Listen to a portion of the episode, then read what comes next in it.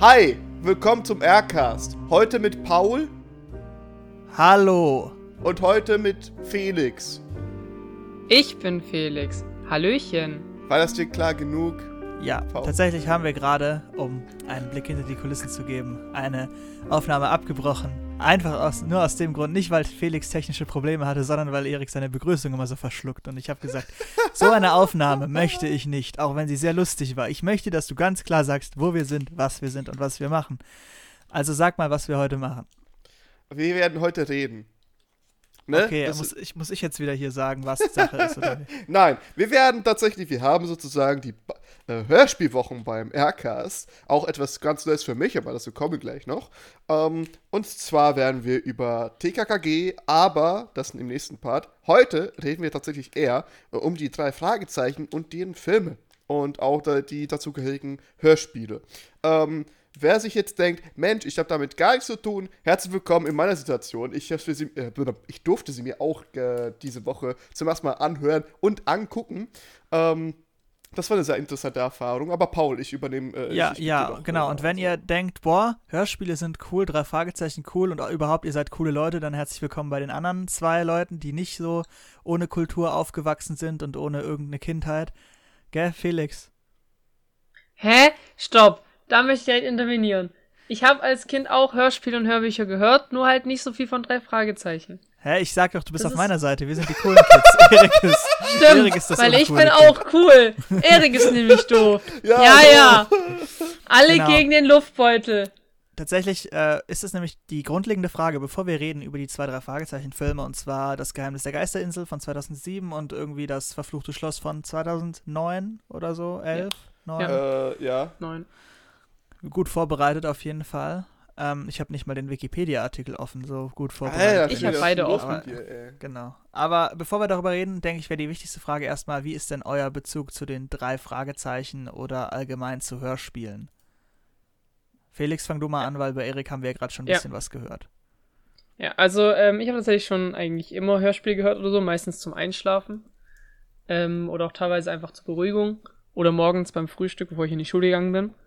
Ähm, ich habe meistens, oder ich war immer so ein Kind, ich habe mir immer statt Film im Kino anzuschauen oder Film auf DVD zu kaufen, einfach immer das Hörspiel gehört. Und dann einfach den Film so genossen, weil es A billiger war und ich B so mit niemandem zwingen muss, mit mir ins Kino zu gehen. Ähm, und habe auch als Kind meistens eher so Disney-Hörspiele gehört, also von irgendwelchen Disney-Serien. Oder halt, wie gesagt, von irgendwelchen neuen Kinofilmen. Ähm, dadurch kannte ich drei Fragezeichen-Filme zumindest als Hörspiel, hab die aber tatsächlich irgendwie erst paar Jahre, nachdem ich sie als Hörspiel hatte, äh, gesehen. Und höre tatsächlich seit zwei oder drei Jahren erst die drei Fragezeichen aktiv. Ähm, seitdem ich angefangen habe, auch allgemein mich so mehr für Detektivgeschichten äh, zu interessieren. Und dann auch Sherlock Holmes und sowas. Ähm, genau, aber also Hörspiele, Hörbücher sind schon lange ein Teil meines Lebens, sage ich mal. Ja, Herr Luftbeutel, wie ist das bei Ihnen? Sie haben ja schon angedeutet, dass es bei Ihnen doch deutlich anders ist, was Hörspiele angeht. Richtig, Herr Ordenbandit. Äh, ja, ich habe tatsächlich nicht wirklich viel mit Hörspielen so am Hut gehabt. Ähm, also ich habe so, ich glaube, eins oder zweimal reingehört als Kind, aber ich habe mir so immer gedacht, okay, also die versetzen sich in die Rolle des im Buch des, des Charakters, ja, cool, aber äh, und meistens fand ich damals, also damals, weißt du, so richtig Bücher so, ja, ja, cool, also zum, zum Lernen cool, aber ansonsten, na, ähm, hat sich über die Jahre zum Glück gewandelt. Holy shit, das wäre ein bisschen peinlich sonst. Ähm, und äh, habe ich wirklich nicht viel am Gut gehabt. Ich habe wirklich eher dann äh, Filme viel geguckt und äh, sehr viele Serien dann verfolgt und Videospiele natürlich dann eher. Mhm. Genau, weil für mich ist es tatsächlich doch nochmal deutlich stärker als bei Felix. Also ich bin mit den drei Fragezeichen unter anderem sehr, sehr stark aufgewachsen, allgemein mit den ganzen Europa-Hörspielen. Ähm, und habe dementsprechend doch auch große Lust gehabt, mal über diese Filme zu sprechen und auch mal die Möglichkeit zu haben, über die drei Fragezeichen, die Figuren und alles zu reden, was dazu gehört. Gerade eben auch mit Leuten wie mit dir, die da eben überhaupt keinen Bezug zu haben, weil es natürlich eine ganz große Diskrepanz gibt zwischen dem, was man, wenn du eine Folge hörst, daran sieht oder darin sieht und dem, was man halt daran sieht und was man damit verbindet, wenn man das halt seit seiner Kindheit hört. So. Ähm, ich hatte halt das Glück, dass ich relativ unkompliziert an alle Folgen legal rangekommen bin. Ähm, deswegen habe ich doch durchaus, gerade die ersten 120 drei Fragezeichen Folgen, doch kann ich, glaube ich, weitgehend, also sofort alles zuordnen, egal wo es ist und sonst wo. Ähm, bewundert mich für diese Eigenschaft bitte jetzt mal kurz. Nein. Cool. Okay. Ich möchte kurz einen Funfact zu Paul erzählen. Paul hat tatsächlich mal auf einem Geburtstag ähm, gemeint, dass er, ich weiß nicht mehr, waren es die ersten 100 oder so? 120, wie gesagt. Die ersten 120 äh, drei Fragezeichen Hörspiele anhand von kurzen Ausschnitten erkennen kann. Und natürlich über solchen, über solchen krassen Wetten das Tricks sagen alle so, hä, nein, Ja, ja. stimmt nicht, ich schlag dir kurz, wenn du die Augen zu hast ins Gesicht. Ähm, und dann haben wir es ausgetestet und es hat wirklich funktioniert. Also er hat wirklich, ich glaube, von, von 10, 15 Beispielen, wo ich teilweise einfach irgendwelchen, irgendwelche, an irgendwelche Stelle vom Hörspiel reingeskippt habe, er konnte einem wirklich sagen, welches Hörspiel es ist, mit dem Namen und mit der, mit der Zahl dahinter. Also es ist wirklich sehr, sehr impressive, muss ich sagen. Das ist Ja. krank. Ja, äh, das ist so meine Superheldenfähigkeit, Ja, als sie okay. so verteilt haben, so hier, sie können unsichtbar werden und sie können fliegen. drei Fragezeichen folgen, erkennen, relativ schnell. Ja, damit bist du drei Fragezeichen Mann. Und vor allem die ersten 120 mal alle. Ja, es, es, das sind ja für mich die klassischen, weil danach gab es Ja. einen Rechtsstreit bei den Hörspielen, dann gab es ein paar Jahre keine neuen und seitdem dabei, in der Zeit bin ich halt erwachsen geworden, so mit 10 oder so, ne? Und dann habe ich da, Mhm. ist für mich nicht mehr so in meine DNA übergegangen. Aber die ersten 120, ja. Äh, genau, aber wir wollen ja heute nicht über Hörspiele reden, sondern über die Filme. Und ähm, ich meine, wenn, klar, wenn man so eine erfolgreiche S Hörspielserie hat, die auf dem Niveau von erfolgreicher Musik Umsätze macht, dann kann man die natürlich auch mal verfilmen. Und das ist 2007 geschehen. Die drei Fragezeichen sind ja ursprünglich ein US-amerikanisches Produkt und deswegen war, waren die Filme, glaube ich, auch auf Englisch, aber doch irgendwie alles Deutsch. Und es ist alles ein bisschen komisch. Und an der Stelle müssen wir uns da, glaube ich, auch nicht so intensiv mit beschäftigen. In jedem Fall ist der Film eigentlich auf Englisch, wurde dann auf Deutsch nachsynchronisiert. Die drei Fragezeichen-Darsteller sind auf Englisch. Also sind äh, englischsprachige Schauspieler ursprünglich und verfilmt wurden die Folge 11 und die Folge 18. Was die Hörspiele angeht, bei den Büchern sind das andere Nummern, aber das, darum soll es jetzt hier nicht gehen. Es sind zwei sehr klassische und das erste war die, die äh, Geisterinsel. Und über die sollten wir jetzt mal reden. Und ich würde tatsächlich, wenn Erik mal kurz erklärt, was die drei Fragezeichen sind, also die, was das für Leute sind und was die machen. Einfach weil, weil ich, weil ich glaube, du am, am wenigsten ausschweifender sein musst, weil du so wenig über sie weißt. ähm, ja, also ich habe sie mir so, ich habe sie halt verstanden wirklich als ein Detektivbüro. Das beste Beispiel wäre da halt natürlich dann äh, Dirk Gently irgendwie, so dass man irgendwie einen Fall reinkriegt, der eigentlich komplett äh, von außen äh, von außen herab komplett mysteriös und sonst was wirkt und äh, bei Dirk Gently ist es halt meistens mysteriös und irgendwie Sci-Fi-mäßig. Bei denen ist halt, ja, okay, der hat halt jahrelang vorgespielt, ein Geist zu sein. also, dass, wir, dass ja versuchen, irgendwas Mysteriöses halt wirklich zu, äh, klarifizi äh, zu klarifizieren und zu rationalisieren und äh, das tatsächlich dann zu erklären. Das finde ich eigentlich ziemlich cool. Und gleichzeitig habe ich halt richtig harten ähm, Indiana Jones Vibe. Vor allem, wenn die irgendwie wirklich dann vor Ort sind und dann da Sachen untersuchen. Ähm, also eigentlich eine. Darf ich mal kurz erwähnen, wie, wie weird das ist, dass drei Kinder rund um die Welt reisen und Geister und Monster und sozusagen denen auf der Spur sind und keiner der Erwachsenen denkt sich so, hm, das ist ein bisschen gefährlich für die oder so. Ja, ach, tatsächlich sind ja in den, in den, sagen wir mal, ersten Folgen, also wo auch die zwei darauf basieren und die du jetzt auch gehört hast, sind die ja noch so 14 oder 12 oder so. Ja. Später sind sie dann älter. Also da gab es so ein bisschen so einen Erwachsenwertprozess. Also Ach, inzwischen cool. sind die eher so 17, 18 und haben Autos und, Okay, und, das und ist. so ein Zeugs. Und Ja. ähm, ja, das ist ja auch eine ganz komplexe Geschichte, die ich mich auch schon so ein bisschen reingelesen habe äh, vor, vor einiger Zeit, aber das soll ja hier nicht das Thema sein. Ähm, aber ich bin tatsächlich da halt relativ großer Fan der drei Fragezeichen und damit auch von allem, was da so dahinter steht und so.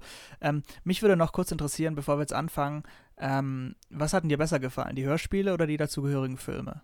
Oh, das ist aber wirklich schwer zu vergleichen. Ich finde, die Filme haben auf jeden Fall, äh, ja, die, die, die haben auf jeden Fall gepasst zu den Hörspielen. Also man, man sieht schon, äh, man sieht auf jeden Fall, dass sie aufeinander aufbauen sozusagen oder dass sie darauf aufgebaut haben und dass ähm, sie sich sehr davon haben inspirieren lassen, aber dass sie sich auch eben diese künstlerische Freiheit genommen haben und ein paar äh, andere Sachen reingepackt haben. Vor allem dann bei der Schatzinsel, glaube ich, war das. Ähm, Geist, Gespenster, Geisterinsel. Ge- Gespenster Geisterinsel, das spielt ja komplett woanders und auch eine andere Geschichte dahinter, was ich nicht unbedingt schlecht fand, sondern eigentlich relativ cool war und so drüber nachdenkt.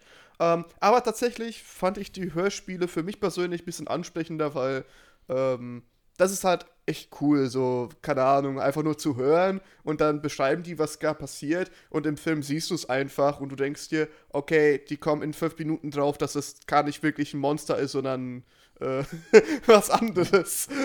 ähm, aber du siehst halt sofort, denke ich mir so, ach, ach, das ist ein bisschen schade. Ähm, aber ja, doch, war, Ja, war Felix- schon ganz cool. Felix, wie ist es bei dir? Ähm, also ich muss sagen, ich kannte ja zuerst die Filme und dann die Originalhörspiele. Ja, die sind ja aber Ähm, tatsächlich ja so verschieden, dass, dass, die, dass das nicht so Ja, große Auswirkungen Ja, immer hat, ja. oder? Also würde ich Ja, sagen. genau. Ja, ja. Die sind, Also ist, ich finde, es ist halt so von, von der Grundgeschichte, vom Grundaufbau meistens ja ähnlich. Also auch beim zweiten Teil. Ähm, aber so der Verlauf der Story ist halt einfach individueller, sag ich mal, oder, oder neu gemacht. Ähm, ich bin auch voll bei Erik. Ich finde, dass die Filme irgendwie so ihren eigenen Charme haben. Aber ich finde auch halt das, was, was diese Hörspiele halt ausmacht und was halt auch einfach bei, bei vielen solchen Hörspielen einfach geil ist, ist einfach das Sounddesign, finde ich persönlich Mhm. weil du halt, du hast zwar nur Leute, die dir erzählen, was sie gerade sehen, aber das ist halt so gut gemacht mit den ganzen Hintergrundgeräuschen, dass du da irgendwie viel mehr eintauchen kannst als in den Film, der halt gut gemacht ist, aber jetzt irgendwie auch nicht dich wirklich mitnimmt, so sag ich mal. Ohne jetzt zu weit vorgreifen zu wollen. Ja, ähm, dann lass uns auch einfach mal einsteigen in den ersten Film, äh, die Geisterinsel. In der Originalhandlung geht es darum, dass die drei Fragezeichen von Peters Vater, also die drei Fragezeichen Justus, Peter und Bob, äh, eingeladen werden zu so einer In Insel, wo sie als ja, als bei so einem, für so einen Regieassistenten, die da so einen Film drehen auf so einer Insel über so einen verlassenen Vergnügungspark oder so, sollen sie so mit dem Regieassistenten nochmal so einen extra Film drehen. Dafür werden sie eingeladen, also gar nicht als Detektive. Und ähm, die werden dann da halt konfrontiert mit irgendwelchen äh, Leuten, die da halt verdächtig werden, kriminell zu sein und irgendeinem Piratenschatz und irgendwelchen Verbrechern und so. Und in der neuen Version ist es halt, fängt das ja ähnlich an. Also die drei Fragezeichen, es gibt ja diese äh, ja, werden halt auch auf diese Insel eingeladen von Peters Vater. Aber es beginnt halt mit so einer Vorgeschichte. Und da muss ich sagen, ich habe mich zwar im Lauf der Filme mit diesen Dingern wieder angefreundet. Ich kannte die auch schon vorher, aber dieser erste, dieser erste Prä-Intro-Fall, der Ja. hat, da habe ich so richtig gedacht, Alter, bitte erschieß mich doch einfach, weil es war wirklich so unfassbar cringy irgendwie alles. also ich weiß nicht, ich fand es so ganz unangenehm anzuschauen Wieso? Ging es euch da nicht so? Also das mit dem, mit dem Fahrstuhl und so, das Ja, war schon alles ja. so. Hm. Ja, das war, das war halt, das war halt natürlich ein bisschen, äh, ein bisschen übertrieben ist gut. Äh, das war auf jeden Fall Ja, sehr absolut. übertrieben. Vor allem halt in dem Ki Kindheitsalter denkst du dir so, also vor allem in den Alter, die die sind, denkst du dir so, Alter, ihr wird nie so reagieren, ihr wird euch die sofort einscheißen und einfach losheulen, so, ist halt so. Äh, Es ist halt ja. komplett drüber gewesen einfach. Also Ja, ich fand ja. auch so komplett kontextlos, der Film beginnt und die sitzen halt da in diesem Aufzugsschacht gefesselt und müssen halt irgendwie den Aufzug stoppen, damit sie nicht sterben und dann rennen sie plötzlich in irgendeine, in irgendeine Auktion rein und reißen mal kurz ein Bild auseinander. Also ich meine, am Ende hatten sie ja recht und haben, haben den Fall gelöst, das aber ist ja voll geil. Oh, So, wir haben uns getäuscht. stell dir mal vor, die hätten einfach Versehen das falsche Bild zerrissen. We- Weißt du, wie, wie weird das gewesen wäre? Da kommen einfach Ja. random irgendwelche 14-Jährige, also im Film sind ja ungefähr 14, hätte ich jetzt mal gesagt, ähm, rein zerreißen Bild, sagen so, ja, aber das ist nicht von dem. Oh fuck. Leute, war das falsche Bild. Leute, haben wir das andere noch irgendwo? Komm, Leute, kommt schon. Nein, die Security, nein! So, wisst ihr, ich meine, so, das ist einfach Ja. irgendwie. Keine Ja, Ahnung. Und, und in jedem Fall haben sie herausgefunden, das Bild war gefälscht von Victor Eugene, einem auch ganz äh, bekannten Drei-Fragezeichen-Antagonisten. Ähm, und sie haben es rausgefunden, weil der seine Signatur immer auf den Bildern hinterlässt. Was für ein Trottel ist denn das eigentlich? ja! als Ja. Kunstfälscher. Sorry, aber äh, wenn du das nicht machen würdest, hätten die dich nie erwischt. also, ja, absolut. genau. Und da Einfach etabliert man halt die drei Fragezeichen als Charaktere, den Bösewichten, Antagonisten und äh, dass sie eben so krasse Fälle lösen und voll die Gangster sind und so. Und jetzt an der Stelle würde ich gerade, das ist eher was für mich und Felix, weil Erik da jetzt nicht so lange befristigen Bezug hat, wie, wie man die drei Fragezeichen dargestellt fand. Weil ich fand Justus und Peter fand ich gut. Bob fand ich irgendwie nicht so gut. Ich finde, also gerade im Verlauf, also in den ersten Folgen hat er eh nicht so eine Persönlichkeit. Das ist also relativ egal, aber gerade später entwickelt er halt einfach eine Persönlichkeit, die nicht zu diesem awkwarden, äh, rothaarigen äh, Sommersprossen-Typen passt, sondern das, der ist ja eigentlich eher so der charmante, epische äh, Typ und so.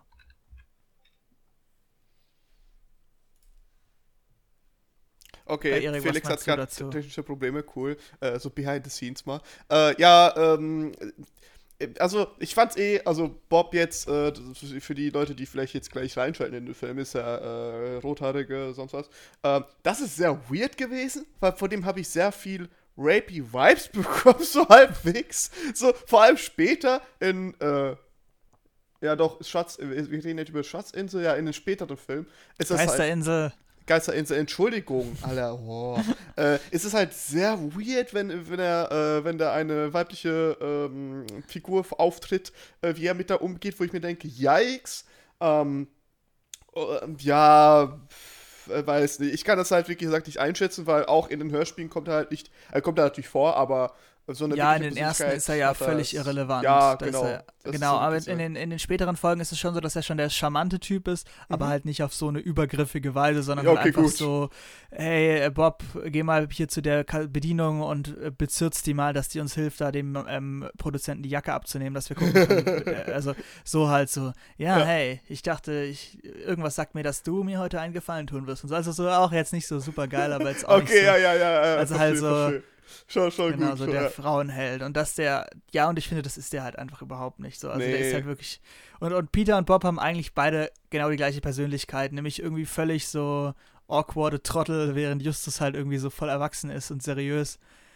Ja, aber, Und- ähm, ja, also ich würde gerne fragen, also, warte mal, ähm, Peter war im Film jetzt der, Der Große.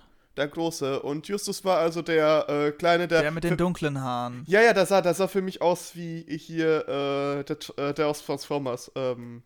Shia LaBeouf. Ja, Shia LaBeouf so in klein irgendwie, oder nicht? So, weiß nicht. Ja. Äh, und vor allem hat er, also Justus hatte so einen Smirk einfach drauf die ganze Zeit, der ihn einfach, also unwiderstehlich machte. Ich weiß nicht, Ja, das ich fand finde total Justus fand ich unsympathisch. voll cool. Ich Ich- finde ich- Justus voll cool. Ich fand das total unsympathisch die ganze Zeit. Richtig Edgelord so, ja, aber das Leben ist scheiße. Und die ganze Zeit, Ah. ja. Ja, aber das ist voll für mich Identifikationsfigur. Ja, weil er Linkin Park Zuhörer äh, ist, Alter. Oh, Spaß, Mann. Felix, jetzt Ja. bist du wieder da. Jetzt erzähl du mal, was hältst du von den drei Fragezeichen? Also als Mm. Darstellung in den Filmen. Okay, ja, also so wie sie in den Film dargestellt werden. Ähm, ich finde, Justus Jonas ist tatsächlich gut porträtiert in den Film. Also ich finde, man hat sich zumindest da Mühe gegeben, den vom Hörspiel oder vom, vom Buch äh, aus gut zu interpretieren und gut nachzustellen. Das hat auf jeden Fall funktioniert als der Kopf der drei Fragezeichen, als der Kluge, ähm, der auch irgendwie immer einen Plan hat. Ähm, ich fand, wie er auch eben schon gesagt hatte, Peter und Bob, die waren sehr ver verwaschen irgendwie. Also es waren irgendwie so, Peter ist ja, wenn ich es richtig weiß, im, im Hörspiel oder im Buch ja eigentlich immer so dieser, dieser sportliche, coole Typ gewesen irgendwie. Und Bob war doch immer der, der analytische Typ, oder? Der Recherchen und Archiv. Ja, macht. genau. Hm. Ähm, und ich finde, das kam nicht wirklich raus. Also klar, Bob war halt irgendwie dieser Comic Relief Charakter, der halt irgendwie von seiner Mutter irgendwo hingeschickt wurde, so dieser klassische, ich bin ein Nerd und 14 und meine Mutter äh, ist viel zu vorsichtig mit mir. Ähm, aber Peter war halt irgendwie so, hi, ich bin Peter und auch vorhanden. Ähm, Ich bin Peter und belästige Mädchen aus dem Auto heraus. Nee, Moment, das ist Ja. the fuck, Also- Junge? Also ich, gerade zu diesem, zu diesem, äh, zu diesem Teil, wo, wo sie Mädchen belästigen, ich habe irgendwie das Gefühl, dass es einfach krass unbeholfen gewirkt hat, dadurch irgendwie real gewirkt hat, aber irgendwie Ja, es auch, ist halt- wie, wie Erik gesagt so ein bisschen rapey auch manchmal, so ein bisschen so. Es passt halt nicht so zu den drei. Fragezeichen, weil Ja. diese Motive einfach in den drei Fragezeichen so nicht stattfinden. Natürlich gibt es da Ja. auch später Mädchen und so und auch irgendwie so, so Liebeshandlungen, aber sowas machen die nicht. Also die sind halt nicht so Gregs. Tagebuch-Charaktere, sondern das sind halt ein, also ohne Witz so, es ist ja wirklich Gregs Tagebuch, oder so. Ja, fahren ja. Ja, schon ein das bisschen. Ist, ja, ähm, und das sind die halt nicht. Und das ist halt was, für, wo für mich drei Fragezeichen halt für steht, eben sind halt einfach so, klar, das ist auch alles in so einem Safe Space geschaffen, wo gerade Ja. in den frühen Folgen Rassismus und so Themen keine Rolle spielen. Mhm. Wobei tatsächlich es auch gute Folgen gibt, Erik, falls dich das nochmal interessiert. Folge 72, Dreckiger Deal zum Beispiel, oder 151, Schwarze Sonne, die haben halt beide so Rassismus-Thematik und so. Und ähm, das ist eigentlich total interessant und auch voll gut gemachte Folge. Und ich bin auch eher ein Fan von späteren Folgen, die halt einfach ein bisschen erwachsener sind, während das ja alles natürlich Kindergeschichten sind für, für Leute, die halt einfach eine heile Welt wollen und spannende Ja, das- Detektivgeschichten. Das klingt doch ziemlich cool. Sag Ich mir dann auch nochmal noch- nach der Aufnahme Bescheid. Ich Ja. würde gerne noch kurz eine Sache ansprechen bei den drei Fragezeichen. Ich fand es auch cool, wie die ganze Zeit irgendwie so voll, voll gute Freunde waren. Alles war, alles war easy, der Fall war interessant oder das Leben war interessant. Und dann kommt einmal diese Chris, dieses Mädchen, und alle haben direkt so, moins, moins, moins. Ja, So, Ja. was? Nein! So hört einfach auf und dann, und dann buhlen irgendwie alle um Chris und die sucht sich Justus Jonas aus. Ich mir so.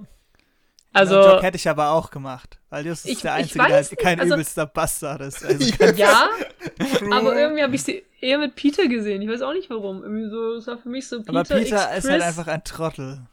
Ja, natürlich, aber das hat ihn irgendwie sympathisch gemacht. Ich fand halt irgendwie, muss man auch fairerweise dazu sagen, Bob und Peter waren dann beide einfach die Comic Reliefs so. Ja, und das ist Ja, halt das eigentlich so schade, weil die halt schon cool auch eine halt Persönlichkeit da. haben. Also Peter hätte so sein können und Bob ist halt einfach viel zu unseriös gewesen. Äh, Ja. Genau, also, aber kommen wir mal zum, zum Plot zurück. Also es ist so, sie werden eingeladen von Peters Vater nach Südafrika zu kommen, zur Geisterinsel, wo halt sie einen Vergnügungspark bauen sollen. Peters Vater da halt irgendwie äh, Also nicht drei ist. Fragezeichen, sondern da wird ja, einer gebaut. kommt dahin, ich baue jetzt So, hier der diesen Vater sagt so-. So, der Vater von Peter sagt so, hey Leute, habt ihr Bock, einen Freizeitpark zu bauen? Nein, wir sind 14. Perfekt, ich nehme euch mit. So, was? Nein? Drei Fragezeichen und Kinderarbeit. Ja, wobei man ja schon sagen muss, dass da durchaus sozialkritischere Themen drin waren als in der Mhm. Originalfolge. Also in der. Originalfolge Ja. gibt es ja Rassismus gegen Griechen. Ähm, und in der äh, Folge jetzt ist es ja so, sie kommen da halt hin und es gibt bei diesem Konflikt, dass es eben eine Insel ist, die eigentlich den Ureinwohnern äh, zusteht und da halt so ein Ureinwohner-Häuptling ist, der halt sagt, hier beten wir halt für unsere Toten und so, ihr könnt hier halt keinen Freizeitpark bauen oder so. Ja. Und dass man eben da auch halt unter anderem ja in Townships dann ist in Südafrika und so. Und das ist schon gewisse sozialkritische Aspekte irgendwie hat, so angedeutet. Und auch die Hauptstory ja von Völkerverständigung eigentlich handelt, was ich eigentlich ganz gut fand. Es war zwar auch ein bisschen kitschig, aber ich fand es schon okay, weil es auch einfach so ein Setting ist, das es halt sehr gut hergibt irgendwie. Ja, also so ja. in Südafrika zu machen ohne das Thema wäre ja auch irgendwie komisch gewesen. Ja, eben. Also Ja. ich fand das auch ziemlich gut gelöst im Film. Vor allem, weil in der Originalfolge, wie gesagt, Rassismus gegen äh, Griechen. Und ich will kurz mal erwähnen, das war halt da auch mit Antiziganismus, äh, wo, die ganze Zeit einfach das Z vorkam wie sonst was, wo ich mir dachte, what the fuck? Äh, halt andere Zeit, ne? Sure und so. Halt, Ja, das war cool. die andere Folge dann, oder? Nein, nein, das war die. Äh, mit Echt? den- ja, ja, genau, das war die. Äh, Oder? Nee, also ich glaube, dass das, das, das, das The Thematik mit den irgendwie, mit den Leuten. Ah, nee, das war Gespensterschloss, das. Gespensterschloss, Ja, genau. Ja, ja. Das ist. Alter, das Upsi. ist so schlimm, diese Hörspielfolge. Das ist richtig schlimm gewesen, Alter. Was zur Fick? Also Warum aus heutiger Sicht sich als ne? Araber. Ja, what the fühlen wieso? wir uns wohl. Das war irgendwie richtig weird. Aber ich fand es tatsächlich ziemlich cool, dass im Film halt ähm, diese Thematiken angesprochen werden. Ähm, dass auch, jetzt, jetzt kann ich natürlich nicht mit Folklore äh, aus äh, Afrika tatsächlich äh, aus, tut mir leid. Ähm, aber dass auf jeden Fall die, dies versucht wird, ähm, auf die Leute einzugehen, die halt äh, an diese Folklore glauben und was es da alles gibt und an die Kultur glauben und äh, sich damit beschäftigen und das nicht irgendwie ähm, sofort abweisen oder sowas, sondern halt denken, ach, das ist ja richtig interessant so. Und dass du halt so zumindest das Gefühl hast, dass du wirklich jetzt was gelernt hast. Und ähm, das fand ich echt cool. Das hast du halt vor allem aus der Zeit, finde ich, nicht wirklich ge gehabt derzeit. Äh, selbst heute hast du es kaum. Also, Ja, genau. Und der Plot ist dann, entfaltet sich dann in der Form, dass eben die äh, Besitzerin dieser Insel, die den Vergnügungspark bauen will, die Miss Wilbur oder Mrs. Wilbur, will äh, halt, dass die dann da verschwinden und der, äh, ja, wie sagt man, der, dieser südafrikanische Indigene sagt halt so, sorry, also der übrigens auch der Vater von Chris ist. Ja. Ähm, ja, sorry, wir, äh, wir können es nicht zulassen. Wenn sie da weitergehen, ist gefährlich, dass der Togolosch oder wie das Viech heißt. Das ist eigentlich auch egal. Auf jeden Fall halt Ja, irgendwie so ein- Tokolosch. Tokolosch, gibt es das wirklich? Ist das ein Ähm, folklorisches? Also in Wikipedia kann man zumindest draufklicken und dann kommt da, ist ein zwerghaftes, böses Fabelwesen in der Mythologie der Zulu. ja, richtig. Ja. Also existiert es wirklich der Begriff. Existiert Und steht für kleiner Geist oder kleiner Teufel. Die verschiedenen aber Völker aber wo, also, also ich, ich meine jetzt, sorry, das ist vielleicht so ein bisschen arg so Mhm. übertrieben, aber, aber ähm, das ist ja bei Kapstadt soll das ja spielen, oder? Mhm. Ja, und Kapstadt ist doch im Südwesten von Südafrika, oder? Oder ist das, ich muss mal Weiß ganz kurz nicht. gucken. Ähm, Kapstadt, weil irgendwie, ich meine klar, Südafrika und Zulu und so, ja, Kapstadt ist im Südwesten von. Nee, von ist eine der größten äh, Städte Südafrikas. Ist schon richtig. Ja, ich sag ja Südafrika, aber im Südwesten Südafrikas. Das ist mir, Äh. also ich meine jetzt, ich gucke gerade auf die Karte, genau. Kapstadt ist am Ja. Südwestpunkt Afrikas. Genau. Und die Zulu, eigentlich sind die ja eher so beheimatet im Osten Afrikas, meine ich zumindest. Also es ist, ist jetzt ganz gefährliches Halbwissen, aber ich weiß jetzt nicht, ob die Zulu, die eigentlich viel weiter östlich wären, da irgendwo so ein Heiligtum hätten auf so einer Insel vor Kapstadt. Ich weiß jetzt nicht, wie akkurat es sein kann oder nicht. Ähm, Wir geben mal den, den Benefit of a Doubt, vor allem, weil eben in Wikipedia, jetzt für uns Laien natürlich, tut mir leid, wenn ihr euch damit besser auskennt, bitte kommentieren auf jeden Fall. Ähm, aber hier steht halt auch, die verschiedenen Völker Südafrikas haben auch eine unterschiedliche Beschreibung des Geistes. Das heißt also, dass es wirklich dann verbreitet ist, wahrscheinlich dann in der Region. Mhm. Ähm, und dass das dann natürlich dann ein genau, bisschen aber es ist, ja, es ist ja schon auch so ein bisschen, vermittelt ja so dieses Zulu-Bild ja, irgendwie. Genau, also, genau. Es ist halt auch fraglich, ob sich das da so auf alle ausweiten lässt. Aber ist ja eigentlich auch egal. Es ist ja schon fortschrittlich genug, dass wir in dieser weiß, weiße Kinder lösen geheimen Kriminalfälle wenigstens ein bisschen Diversity drin haben. Ja, wirklich. Also wirklich gut gemacht. Das äh, sieht man. Dann sollten sich einige Filme dann ein Beispiel nehmen, finde ich auf jeden Fall. Zum Beispiel TKKG. oh, ja! Das ist auch so we weiße, blonde Kinder, der Film. Weiße, blonde Kinder mit Fettshaming, der Film.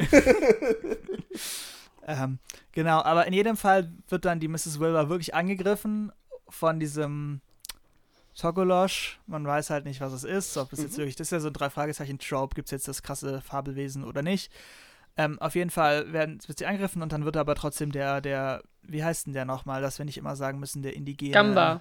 Gamba, genau, der, der wird dann verdächtigt und wird halt festgenommen, so erstmal von dem äh, Sicherheitschef Faraday, ähm, ja. der tatsächlich in der Version von der Geschichte nur, halt wirklich nur der Sicherheitschef ist, während der in, in der Originalgeschichte ja der Bösewicht ist. Äh, ja. Ja. Genau. Und ähm, wie geht's denn dann weiter? Dann versuchen sie halt da irgendwie seine Unschuld zu beweisen. Also Chris heuert sie an und weil sie die drei awkwarden, ich habe noch nie mit einem Mädchen gesprochen, Fragezeichen sind, äh, müssen sie dann da irgendwie einwilligen und dabei aber schon richtig übergriffig werden, so gefühlt. Also so. Ja, auch wie die da, äh, sie die ganze Zeit auch in ihr Bett einladen, also Peter und Bob. Wie sie voll drum halt, streiten, ja. in welchem Bett jetzt Chris schlafen darf, wo ich ja. mir auch denke, so. Yikes. Okay, ähm, auch wenn ihr pubertär seid, stop. It's time to stop. ja. So, dann finde ich aber auch cool, wie es dann am Ende gelöst wird. Also, dass da, dass da Bob und Peter in einem Bett schon schlafen und Bob Peter anschnarcht, finde ich auch irgendwo einfach äh, Gerechtigkeit. Das ist, ähm, das ich habe mir eigentlich eine Kussszene ja. zwischen den beiden gewünscht in, der, in dem Moment, aber ist auch in Ordnung, wie es dann aus, ausgegangen ist. Ja, es ist auch in der Szene dann, wo ähm, Peter, Peter sag ich schon, Justus dann ähm, mehr über seine, äh, darüber spricht, dass tatsächlich seine äh, Eltern verstorben sind und äh, wie sich das angefühlt hat. Das war wirklich so ein, so ein, so ein deeper Moment, äh, wo sie sich natürlich dann ja. küssen wollten aber ich kann bei Justus einfach nichts aus diesem Linkin Park äh, rausziehen. es tut mir leid, ich weiß, es ist scheiße dramatisch und es will, ne, weißt du, so Verlust. Aber seine Eltern leid. sind gestorben. Ja, deswegen hört ja, man ja Linkin Park, aber das ist halt Linkin Park so, das ist gar nicht, ich, ich kann das nicht auseinanderhalten. Aber ich will mal kurz, so ich will mal kurz eine Sache ansprechen, die mir in beiden Filmen aufgefallen ist. Ich fand irgendwann ja. war dieses, meine Eltern sind tot, ist zu so einem Plot-Device geworden einfach. Ja. Vor allem im zweiten Film dann. Also es wurde ja gefühlt inflationär benutzt im zweiten Film so. So jeder, ist, jeder, ist, ja. ich bin jeder Akt hat ja irgendwie diese meine Eltern sind tot Geschichte verwendet.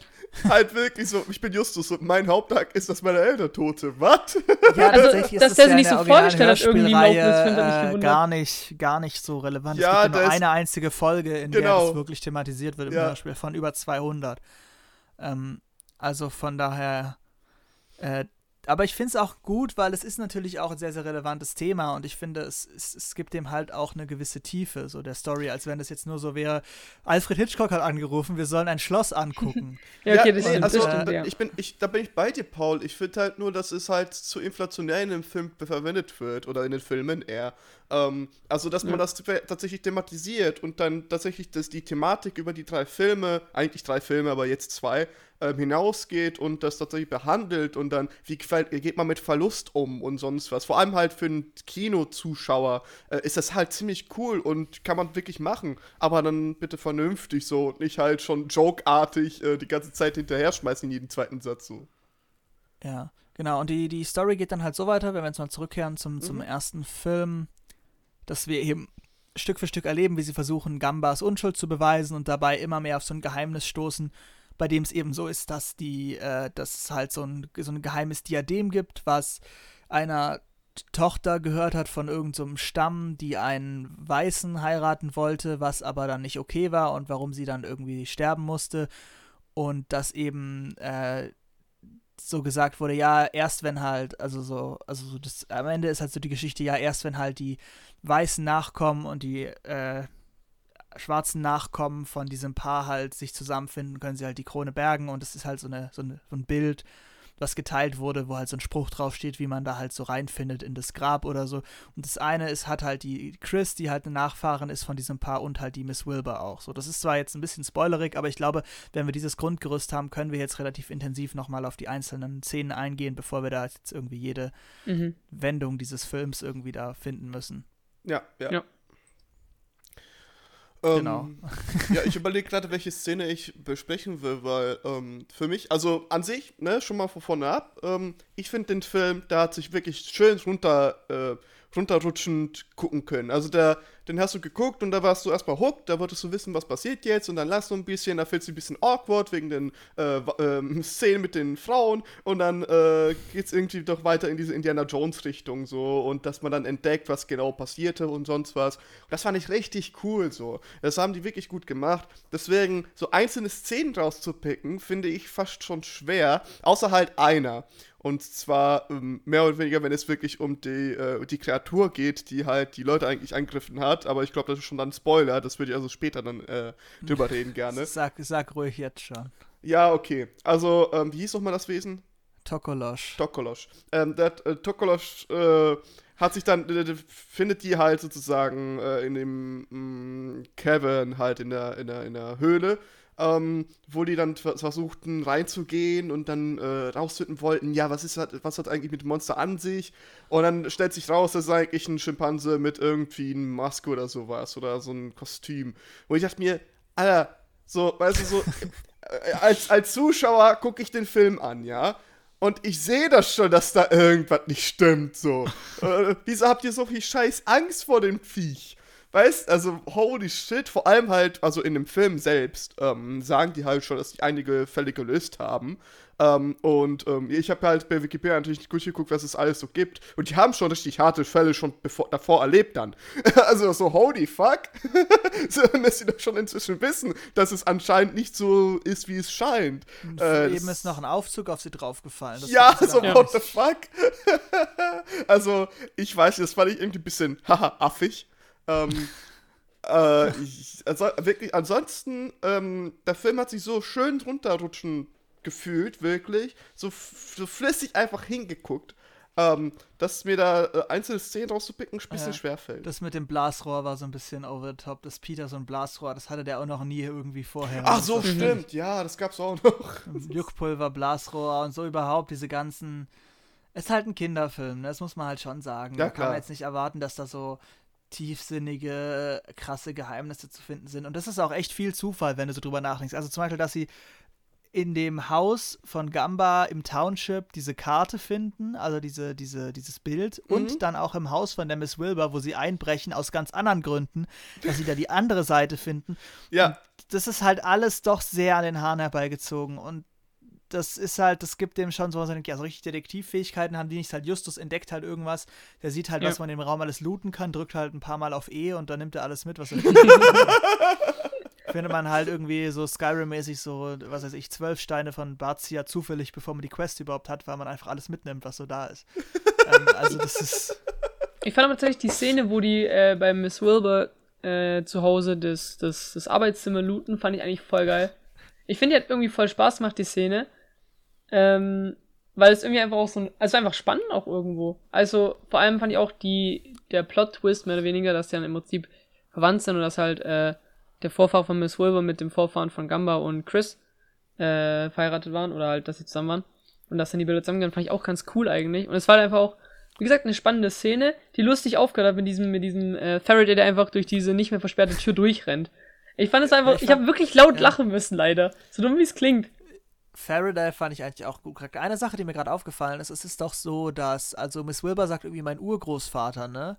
War mhm. Horatio. Und der ist aber mhm. gestorben im 17. Jahrhundert. Ja. Wie alt ist die bitte? Oder wie alt werden ihre Vorfahren, wenn vier Generationen reichen? Und vor allem, wenn dann äh, Chris ihre Cousine ist. Wie funktioniert das bitte? Ja, das fand ich also auch. Also, das heißt ja, ihre Eltern müssten ja Geschwister sein. Ich meine, klar, wahrscheinlich ist das irgendwie Groß, Groß, Großcousine oder so, aber so prinzipiell ja. funktioniert das halt hinten und vorne nicht. So. Äh, also warte mal, wird gesagt, wann der Film wirklich spielt? Naja, der wird schon spielen, also selbst wenn der 1950 spielt, ja. Und Na, die haben, ich glaub, glaub schon Handys, ist- oder? Ja, ja, Also, also, 70er, das- 80er vielleicht. Oh, nee, bisschen länger. Ein Ja, bisschen der länger. spielt schon- Handys- der mit spielt Handys schon dann in dem länger. Jahr.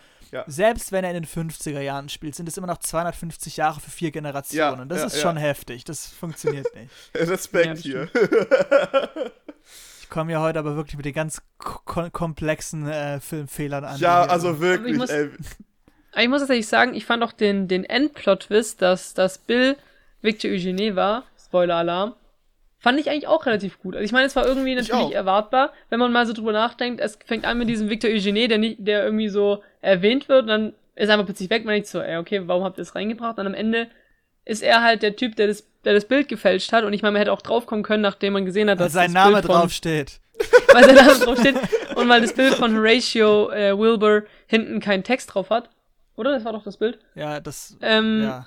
Also es gab mehrere, mehrere Indizien, dass er es war, aber ich fand das actually ein guter, ein guter Plot-Twist einfach. Ich auch. Weil man, ähm, weil man nicht ja. damit gerechnet hat. Deswegen bin ich auch froh, dass es im zweiten Teil genau gleich nochmal verwendet wurde. ich wollte es gerade sagen. Ich Das finde auch, ähm, wenn ich so ja. kurz mal erwähnen war, äh, am, am Anfang, ähm, als sie angeheuert werden, ähm, die Szene, wo der Vater dann zu der Tochter sagt, ähm, was war das auch nochmal auf Deutsch? Such Du musst die Gnade suchen. Du musst Du musst Gnade, Gnade finden. Gnade finden. Gnade finden. Ey, das fand ich tatsächlich legit gut, ja. Ja. Das fand ich wirklich super. Aber Also wie hätten sie das finden sollen, wenn Justus nicht das, nachdem das sagt der er- das- Lastwagen das, Haus zerfahren hat, er das dann noch in dem Müll gefunden hat? Ja, Ja. aber wir, wir, tatsächlich, äh, wir, wir reden, die, der redet ja nicht mit denen, sondern mit ihr. Und sie selber wusste ja nicht mal, dass es dieses Bild gibt. Und äh, ja, such Gnade. Hä? Ja, das stimmt schon. ja, das war vielleicht schon ein meint er ja auch einfach lost dieser Gnade suchen im Sinne von Ja, halt wirklich. Oh, das wäre aber, aber, aber äh, da sind wir wieder bei, das wäre so ein doofer Zufall, aber auch wieder. Jetzt stell dir mal vor, der sagt so, du musst Gnade finden und seine Tochter geht einfach so ins Kloster. so, und er sitzt da so, und er sitzt so im Knast, denkt so, der kommt, ja- kommt die gar nicht mehr? Was, was machen die jetzt? Wo Ja, wobei er nicht im Knast sitzt, ne? Weil der Tokolas Ja. sie am Strand angegriffen hat und er deswegen äh, entkommen stimmt konnte und sich natürlich. in dem Grab von Horatio versteckt hat. Ja. Übelst die gruselige Szene, ohne Witz, wo er da Ja, vor so allem, rausguckt. was, war, was war da der Gedanke dahinter? Also ich meine, ja, natürlich, er, er, ist, er ist eigentlich gefangen genommen worden und so, aber es gibt ja gefühlt nur einen einzigen Polizisten, Schrägstrich, Gefangennehmer auf der Insel, das ist halt Faraday, und der wurde angegriffen. So, und der sagt ja nicht mal Miss Wilbur, dass, dass Gamba weggelaufen ist. Heißt, es gibt niemanden, der nach ihm sucht. Der könnte sich überall auf der Insel verstecken, der denkt so, Digga, ich kenne da so einen Ort, da ist es verdammt kalt und creepy, da gehe ich hin. Ja. Und, und Nein! Dann, und dann diese Victor Eugene-Szene, wo er dann enttarnt wird und dann sie dazu bringt, dass sie das da rausholen sollen. Ich meine, prinzipiell ist es ja ein gutes Plot-Device, dass du halt, die werden halt gezwungen, das zu machen, ne? Ja. Ähm, Aber irgendwie ist es auch so ein bisschen alles, alles komisch. So auch der, Ja, also was das- war nochmal der Grund, warum sie das dann machen? Ja, Was weil er der, gemacht? der hatte, Chris der hatte, entführt. genau, der hatte Ja, Chris weil der entführt Chris und hat sie dann als äh, wieder, Geisel. Ja, als Geisel dann äh, genommen. Ich immer, ich, mir, mir fällt immer der englische Begriff nicht ein, wenn äh, eine Frau dann in Not ist und der Mann muss sie retten. Wie hieß das mal? Damsel, Damsel in Distress. Damsel in Distress, vielen Dank. Äh, also wieder Ja. dasselbe Spielchen hier, äh, was ich dann ein bisschen lahm fand, äh, für einen Film, der eigentlich recht originell war. Und was ich Ja, auch ich noch muss- kurz benennen möchte, ist Ja. einfach der Fakt, dass die Tochter Chris heißt, aber der Vater Gamba. also, also sorry jetzt mal, aber ganz ehrlich, die geben sich so Mühe bei den Namengebungen von Chris und dann denken sie, okay, der, der Vater, der ist farbig. Was ist denn guter Südafrikaner? Ja. Gamba. So, Das, das, das, fand Leute. ich auch ein bisschen, das, das fand ich auch yikes, als ich das gehört habe, weil ich mir dachte, es ist zwar cool, wenn die wirklich versuchen, dann äh, irgendwie auf diese Kultur einzugehen, da wirklich vielleicht dann authentische Namen zu nehmen oder zu geben, aber dann die Tochter Chris zu nennen, also relativ fortschrittlich, denke mir dann, ja, also ich finde aber, vielleicht hat es ja was mit der Mutter zu tun oder so. Und die Das kleidet natürlich sich auch ja auch nicht sein. traditionell. Ich glaube, das ist halt das stimmt einfach natürlich, ja. so dieses moderne Bild dieser Tradition halt und nicht mehr dieses wirklich traditionsbewusste, mit Could dem sie sich halt abhebt von ihrem Vater. können, kann so Aber Ja, okay, sein. das- Ja. Kann natürlich sein, ja. Genau, auf jeden Fall äh, kommen sie dann ins Grab, Justus, Peter und Bob, und werden da halt fast zerquetscht und so und finden dadurch mit diesem, also dieses Rätsel mit diesen Buchstaben, die sie so verschieben müssen, das war schon irgendwie gut, aber irgendwie war es auch so banal. Also als ob Mhm. da nicht irgendjemand zufällig mal das rumgedreht hat, bis es aufgegangen ist. So, das, Ja, das, das, das, das gleiche Beispiel denke ich mir so bei Indiana Jones ja immer noch, ne? Also, äh, dafür, dass er eigentlich die größten Weltschätze der Welt, die fast religiöse Kräfte und sonst was zu, äh, haben, äh, sind die Rätsel, die er aber tatsächlich auch bekommt, relativ einfach. So. Und ich denke mir, als ob keiner darauf vorher kam, so, what the fuck? ja, absolut. Also, weißt du, das hat schon auf jeden Fall eben diese Vibes auch mit den äh, Logiklöchern so ein bisschen.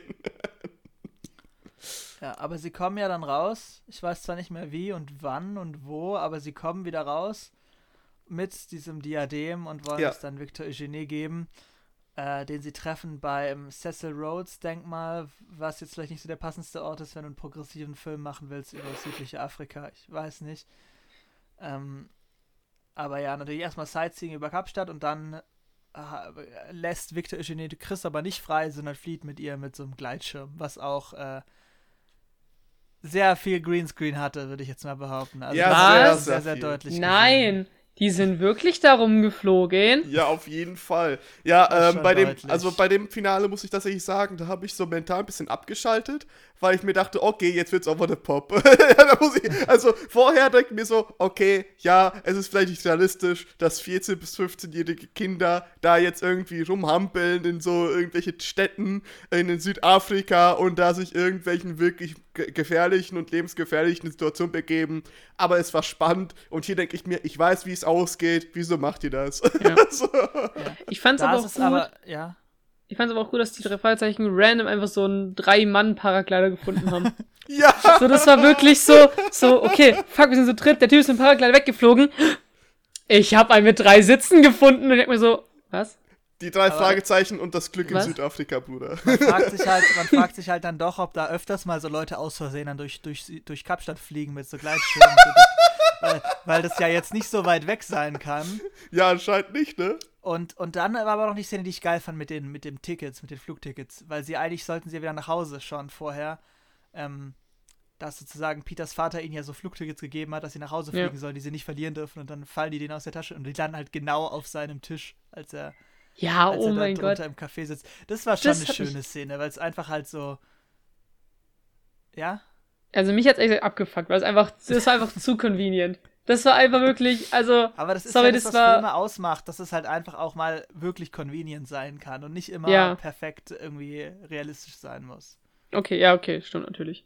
Erik, was hältst du von, äh, von äh, Flugticket-Gate? Bitte, nochmal. Was? Was hältst du von Flugticket-Gate? Gate, Alter. Wieso das denn? Ich, frage, ob es okay ist, dass die Flugtickets ihnen runterfallen direkt auf den Tisch. Ach, stimmt, ja. da war ja was. ähm, ja, äh, wie gesagt, bei dem Finale bin ich mental, habe ich mental abgeschaltet und wie ihr Gerd gesehen habt, auch wenn wir drüber reden, denke ich, was ist nochmal im Film passiert? ja. Aber am Ende, ja, am Ende haben sie dann so ein Emil Detektive-Finale, äh, wo die ganzen äh, dunkelhäutigen Kinder aus dem Township Victor Eugenie einkreisen, als er gelandet ist und, und halt hier dingfest machen. Und sie können halt äh, den Schatz retten und Happy End und dann fahren sie wieder heim und Chris muss da bleiben. Im Township wahrscheinlich. Oh, da war ja was um, mit, ähm. äh, wir, wir müssen ja eine professionelle Beziehung führen. Ja, äh, genau. Oh, oh, das war so cringy, Aber, Mann. Nee, ich fand es tatsächlich irgendwie ein bisschen auch süß. Also, sorry, also das nee. fand ich echt.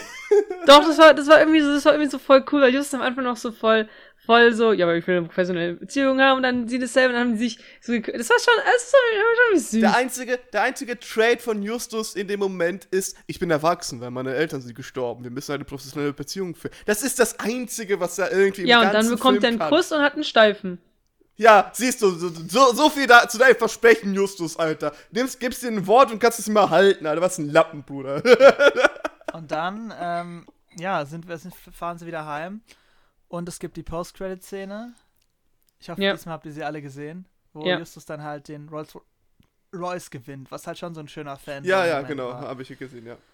Äh, und ja, da, da können wir eigentlich direkt gleich überleiten zum zweiten Film, würde ich sagen. Mhm. Wir sehen ja. das jetzt einfach als fortlaufende Geschichte, die nämlich halt damit beginnt, dass sie so wieder in Rocky Beach sind, diesmal am Strand und so. Und ich muss auch gleich mal sagen, ich fand beim zweiten halt besser, dass es einfach so ein klassisches Drei-Fragezeichen-Location-Ding Fand ich auch ein bisschen, ja, ja, Waren die halt noch nie in den Hörspielen oder in den Büchern. Also die waren halt schon an verschiedenen Orten, aber jetzt nicht in Südafrika oder so. Mhm.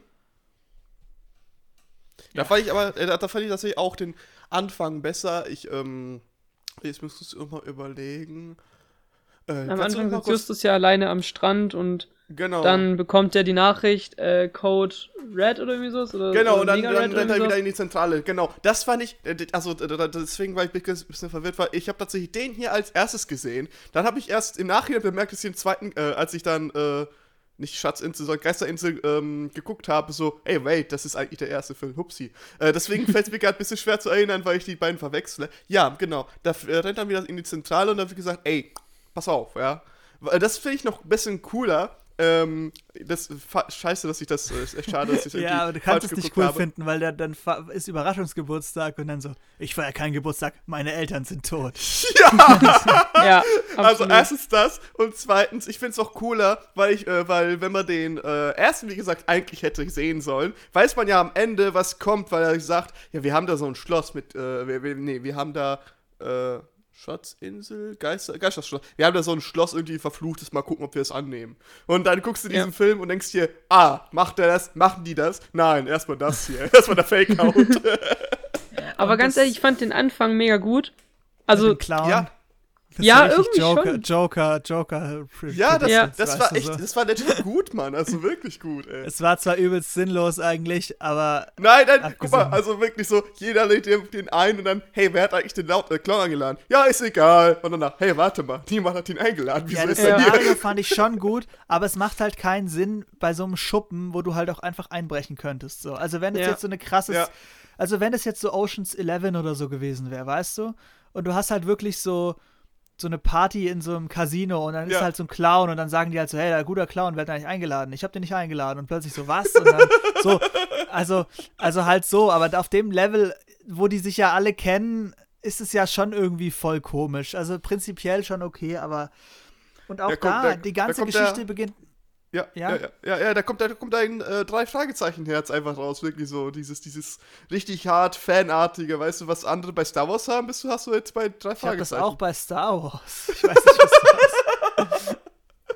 Wir können gerne mal über Episode 9 reden, du dann. Oh ja, sehr gerne. Jawohl, ich habe viereinhalb Stunden über Star Wars geredet, jetzt wird's Zeit. ja, in jedem Fall ähm, auch einfach da wieder völlige Plot-Convenience, weil sie dieses Zeugs von den Eltern von Justus nie gefunden hätten, wenn der Clown es nicht klauen hätte wollen und ja, verloren ja. hätte. Ja. ja Vor allem, weil, fand ich das auch richtig weird. Äh, dann, äh, also einerseits die ganze Chase-Scene fand ich legit lustig und gut. Also die kann ich mir gerne nochmal geben. Das war echt cool. Obwohl ich mir denke so, wieso zur Hölle hat er jetzt die Zeit, da was rauszupacken und dieses, mit diesem Blasrohr und äh, dann trifft er ja nicht wirklich. So, das war halt äh, das Lustige daran. Ähm, da trifft er ja nicht und äh, generell geht einiges hier kaputt und danach äh, rennt der Clown ja weg und lässt aber diese Scheiß da fallen, den er hatte. Ich glaube, das war eine Kassette oder so. Ja. Ähm, und äh, der Onkel, glaube ich, war das, äh, guckt den Clown so an und guckt da rein, sieht alles ist kaputt, was habt ihr gemacht? Und die, nix, nix, war schon so. Und er, ja, okay. Bruder, du warst doch pa vor ein paar Minuten drinne. ja, schon. ja, ich muss auch sagen, ich fand es einfach auch ein bisschen lost so, weil das heißt ja, der Clown, wir sagen mal noch nicht, wer es gewesen ist, ähm, aber der muss ja gewiss, äh, gewusst haben, dass Justus genau an dem Tag Geburtstag hat. Richtig. Und, und der, der, Typ muss, genau, muss der sich dann genau gedacht hat, ah, lol, der Typ, den ich nicht mag, hat heute Geburtstag oh, ich brech beim Zuhause als Clown ein und stelle mich zu ja. seinen ganzen anderen Gästen, ne? Und dann, Vor wenn er Kuchen essen möchte, dann klaue ich Sachen. Vor allem, pass auf, der, der müsste wissen, dass er genau um diese Uhrzeit da ankommt, dass er genau äh, da abgelenkt ist, dass genau da eine Party überhaupt stattfindet, dass überhaupt eine Party stattfindet und da muss er wissen, okay, der hat jetzt ein bisschen gesucht da, aber ähm, da muss ungefähr wissen, wo es jetzt eigentlich liegen sollte, weil genau, ja, es das überall das sein sollte. Ja, Vor allem, also, woher will er wissen, dass die Sachen von Justus Eltern noch da sind? Ja, das kann doch sein, dass also einfach Justus sagt, boah, kein Bock, ja, meine Eltern sind Titus gestorben. nie was aufräumen, deswegen passt das so, okay. Das stimmt natürlich, ja.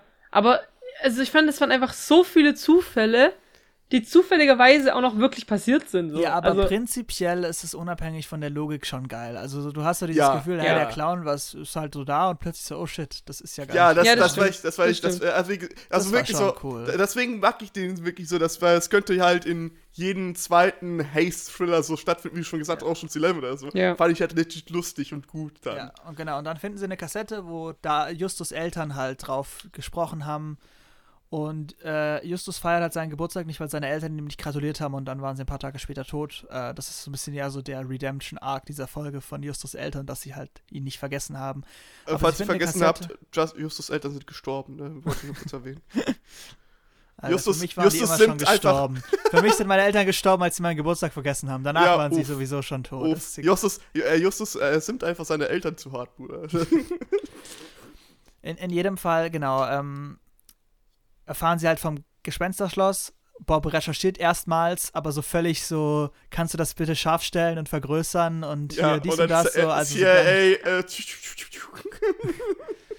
so lost, ja. Ja, auf jeden Fall wissen sie dann halt, sie müssen dahin, weil da ist irgendein Geheimnis. Ähm, und werden dann hingefahren halt von Morden mit dem Sch- Rolls Royce, den sie gewonnen haben. Und an dieser Stelle würde ich gerne einen kurzen Exkurs machen. Und zwar hat mich das sehr gefreut, dass das die Stimme war, auch von Morten. Ich weiß nicht, Ach. ob dir das aufgefallen ist, Erik. Also der kommt ja in Folge 11 auch vor. Aber das Ja. ist ja die Originalstimme von Andreas von der Meden, der leider schon verstorben ist. Aber der, der spricht ja nicht nur Morten in drei Fragezeichen, sondern auch Skinny Norris und so. Also so ganz cooler Sprecher gewesen. Und da noch an dem Punkt, das war toll, aber auch, dass im zweiten Teil vor allem, also im ersten Teil waren es nur Justus und Peter, aber im zweiten waren die deutschen Synchronsprecher die drei Sprecher, die dann die drei Fragezeichen Kids auch gesprochen Ja, haben. das habe ich, das hab Und- ich tatsächlich dann bemerkt, ja. Genau. Genau, weil das war für mich dann nochmal relatable, weil, weil ich habe die auch gehört. Nicht so intensiv, aber schon auch. Deswegen waren das für mich auch vertraute Stimmen, die das Ganze noch besser gemacht haben. Also ich glaube, mit anderen Stimmen hätte, hätte der Charme weniger gewesen für mich. Mhm. Ja, ähm, also das mit dem äh, Vater habe ich tatsächlich nicht mitbekommen, wirklich. Das, äh, dazu kenne ich ihn wahrscheinlich dann einfach zu wenig. Ähm, ich fand es eher interessant, dass ähm, die ganzen Sachen, die jetzt in den ersten 20 Minuten im Film auftauchen, in diesem jetzt, äh, ja am Ende kurz, äh, ja, erläutert, äh, am, am Ende des ersten, nach der Post-Credit-Scene oder in der Post-Credit-Scene, ja eigentlich äh, kurz gesagt werden oder kurz erwähnt Ja. werden. Und äh, das ist jetzt dann tatsächlich dazu überleitet, dass man tatsächlich dann zu diesem Gespensterschloss dann tatsächlich geht. Ähm, Oh, genau. Und äh, an sich fand ich den zweiten Film. Also, man sieht an den Schauspielern selbst, dass es natürlich ein, zwei Jahre dann verging. Äh, da sind ein bisschen größer geworden, ein bisschen erwachsener geworden. so. Finde ich aber gut. Ja, finde ich auch Ja. gut, weil äh, das passt tatsächlich dazu mehr. Ähm, aber den fand ich tatsächlich dazu äh, deswegen auch ein bisschen mehr relatable. Vor allem jetzt, weil, ja, keine Ahnung, jetzt sind die äh, 15, 16. Ähm, und dann gehen sie zu einem Gespensterschloss. Ja, das kann ich schon eher nachvollziehen als 13-Jährige, die sich eigentlich einscheißen sollten, wenn sie das, wenn sie die letzte Szene in Monster AG sehen, wo, äh, das, wo, wo das Viech einfach aus dem äh, Kleiderschrank guckt und einfach einfach anlächelt. Da hatte ich wirklich als Kind so richtig scheiße Angst gehabt, Alter. Ohne Spaß. Wir wollen hier nicht über der Traumata reden. Wieso nicht? Das ist doch mein Ja, Ärger. das ist doch Mein Podcast, oder nicht? So funktioniert der doch. Ab Ja, nächste äh, Woche meine reviewen wir jede gestorben? Woche ein Trauma von dir. Diese Woche Eriks Bindungsängste. Ja, oh, oh, oh. Justus Eltern sind gestorben, will ich kurz anmerken, falls ihr es vergessen habt. weil wir gerade über Justus Eltern sind, wo wir ja gefühlt irgendwie nicht wegkommen von. Ich fand Mhm. auch die Art und Weise, wie es dann im Laufe des Films immer wieder angesprochen wurde, vor allem dann am Ende auch von Peter, der ja einer der besten Freunde von Justus ist. Einfach so, ey Justus, warum feierst du eigentlich nicht Geburtstag? Erzähl's doch mal den Zuschauern. Ey, ich meine mir, deinen besten Freund. Fand ich so. Also erstmal, Bruder, krass unsensibel. Ja, ein bisschen. Und zweitens, warum? So, hä? Als ob der das nicht weiß. Also, keine Ahnung, fand ich irgendwie. äh, ja, Komisch. Ja. Äh, es gab ja noch, äh, genau, genau, diese Kassettenszene, wo die da diesen Film sehr angeguckt haben, wo man reinzoomen sollte und so. Und die haben ja gesagt, wir sind gerade von Brandenburg, äh, hier, die sind im Bran vom Brandenburger Tor. Und äh, da musste ja noch Bob, glaube ich, war das, extra sagen, guck mal, die sind in Deutschland, weil das ist der Brandenburger Tor. Und ich denke mir, okay, ich weiß, amerikanische Bildung und so, sure thing. Aber kommt schon. Ja, ich das fand ich krass. Also ich wüsste jetzt auch nicht, ob wenn du mir jetzt in den USA so Torbögen zeigst, wo ich bin.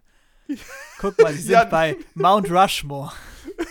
Also so fünf Dinger, fünf Dinger wüsste ich dann schon, aber ich meine Brandenburger Tor, klar, das ist bekannt, aber ich würde jetzt mal behaupten, selbst die deutschen Kinder-Kinozuschauer wissen das nicht unbedingt. Ja, okay, das stimmt. Das stimmt, Okay, ja. okay, true. Aber ich wollte halt wirklich sagen, dafür, dass die drei wirklich smart sind und wirklich die. Naja, Peter weiß nicht mal, warum sein Freund keinen Geburtstag feiert. So Okay, okay, true. Äh, aber sonst Und weiß Bob er weiß, mit Mädchen wohl- redet.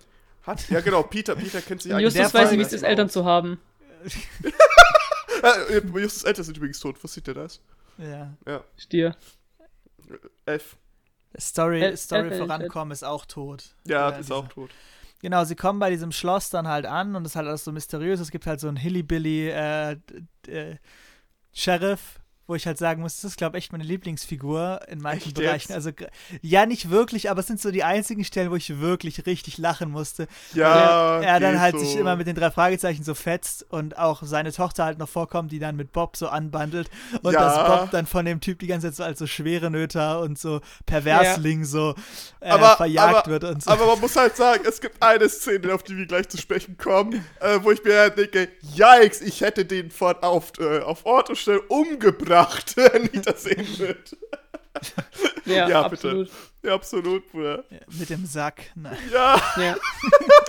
Das war, das war aber actually gut geschrieben, fand ich, die Szene. ja, das war, das war, typische, Fritzchenwitz. du hörst aus Nervosität nicht aufzureden. Ja, das war, das war, das war legit, das war legit lustig, so, und da würde ich nur sagen, also da hat er auch schnell halt so eingesehen, so, der Typ hat keine Ahnung, wovon er gerade labert, okay, der hat jetzt, der ist ein bisschen nervös, aber halt dein Maul und weh, du begibst dich niemand, äh, niemand Tochter. Ja. Aber, aber wenn wir schon dabei sind, äh, diese spätere Szene, ja, ein bisschen später im Film, äh, wo die in dem Haus sind und die, die, äh, und Bob und die, äh, und das Mädel sind halt am Labern und irgendwann kommt es dazu, dass die Roleplayen und dass die auf dem Bett aufeinander liegen und dann kommt der Vater dazu und ich denke mir, Bro, wenn ich die ansehe, sehen die für mich wie 13, 14 aus. Holy fucking shit. Ich würde den Besen nehmen und den einfach den Arsch verprügeln, Bruder. Was ist da passiert? Ja. Ja, vor allem mit dieser Schlange noch so. Also das ist ja das Ding. Ja. Also die, die Roleplayen ja, dass äh, Caroline äh, Cleopatra ist und er ist Genau, Marcus so Antonio. Ganz kurz, ganz, ganz kurz, Caroline ist Ja. halt die Tochter und sie treffen sie zuerst in dem Haus, wo sie so, also Ja. in dem Haus, wo sie dann drin sind, wo sie erst so ein bisschen so Dazu kommen wir gleich noch Hokus wirklich näher. genau, aber wir Genau. müssen, also bevor wir jetzt über Caroline reden, doch kurz etablieren, wer sie ist, damit, damit das Ja, das Ja, gut, ja. klar ist. Ja, Ja, genau, und dann die Roleplayen im Prinzip bei, bei dem Sheriff zu Hause, also Caroline zu Hause, dann dass ähm, Bob, äh, Markus, Markus, wie heißt der nochmal? Antonius. Ah, Dankeschön, Antonius ist und äh, Caroline Cleopatra. Also Cla Caroline, kurz dazu gesagt, äh, glaubt, dass sie übernatürliche Fähigkeiten hat und dass sie ähm, und Bob seit Jahren zusammengehören und, und in verschiedenen äh, Persönlichkeiten bereits immer zusammengefunden haben. Aber Bob immer der Grund, warum sie gestorben ist. So viel dazu. Deswegen sagt äh, Caroline, dass äh, sie Cleopatra ist und Bob Marcus Antonius. Das ist halt schon Mm, und weird, ne? Also so. Sehr Absolut, weird, absolut. Alter. Und der, und der Vater ist dementsprechend Cäsar. Ähm, und deswegen soll Bob sie mit dem Biss der Schlange umbringen. Und Bob sitzt dann im Prinzip auf ihr drauf, hält die Schlange an, ihre, an ihren Hals, glaube ich, ist es oder so. Und dann kommt der Vater rein und, und sieht es halt. Und dann ist es natürlich actually awkward, weil ich meine, warum sollte das passieren? Ähm, und zu der Sackgeschichte, die wir gerade eben angesprochen hatten, das ist folgendermaßen, als sie sich zum ersten Mal in diesem, in diesem Schloss treffen, da fällt Bob sein, das ist, das ist irgendwie so ein komischer Rucksacksack, irgendwie ja, so. so ein moderner Rucksack, wo halt voll cooler Genau. Scheiß drin ist. Äh, fällt ihm runter und der fällt da genau auf Carolines Füße, glaube ich, drauf. Ähm, und dann übernachten, also dann geht Caroline weg äh, und die drei Fragezeichen übernachten im Wald und der Sheriff findet die am nächsten Morgen und er sagt dann so, ja, ich habe doch gesagt, ich sollte nicht ins Schloss reingehen. Ähm, und die sagen so, ja, und im Schloss haben wir noch ein Mädchen getroffen. Und dann fängt Bob zu sagen, so, ja, die war mega komisch, voll die komische, die war voll hässlich und so, die war voll unsympathisch. Und, und dann der, der Sheriff so, Digga, das ist meine Tochter. Und er so, liebreizend, cool, voll, voll, toll, mag ich ganz doll. und dann, und dann fragt der so, hast du die angefasst? Und er so, nein, hab ich nicht, nur mein Sack ist auf mich draufgefallen. Nur im Sack gleich gestriffen, wirklich nur mit meinem Sack. Und du siehst halt im Hintergrund so, so Justus Jonas und Peter Shaw einfach so die Augen verdrehen. Aber ich muss sagen, der Sheriff ist echt noch relativ ruhig geblieben. Also, Ja, da da ich glaube, wenn mir jemand sagen will, dass, dass irgendein Ja. random 13, 14, 15-Jähriger meine Tochter mit seinem Sack angefasst hätte, ich weiß nicht, ob ich das ruhig geblieben wäre. Also egal, ob das jetzt An der, an, metaphorisch an der gewesen wäre oder nicht. muss ich halt sagen, ich glaube, so hätte Felix sich schon auch in echt verhalten in der Situation. Ist, also ohne Spaß, ich habe mich da halt echt gesehen. Weil dieses awkward Weiterreden statt aufzuhören, das bin eins zu eins ich. Aber die Deswegen Frage machen wir ist dann halt, Podcast, ja. wer sind denn die anderen drei, zwei Fragezeichen, so, weißt du, weil ich würde für mich schon so ein bisschen Justus beanspruchen wollen an manchen Stellen, aber ich weiß nicht, ob Erik so ein guter Peter wäre. ich bin lang und ich kann gut mit Frauen oder so. Oh, hm, hm, Hey, du ja. kannst gerade aus dem Auto raus äh, immer den Frauen nachrufen, dass da im Hey Mädels! Ja, ich kann soll mein Chauffeur ja. von meinem Rolls Royce die Musik leiser machen? das, bin, das bin aber tatsächlich ich. Holy shit. Also first of all, wie scheiße coole- langsam ist denn der Rolls Royce an denen vorbeigefahren, dass er so lange noch rufen konnte und die ihn gehört haben? Ah, Und zum war- anderen, was? Ah, ja, ja, das war. Was, nein, Bruder? nein, das.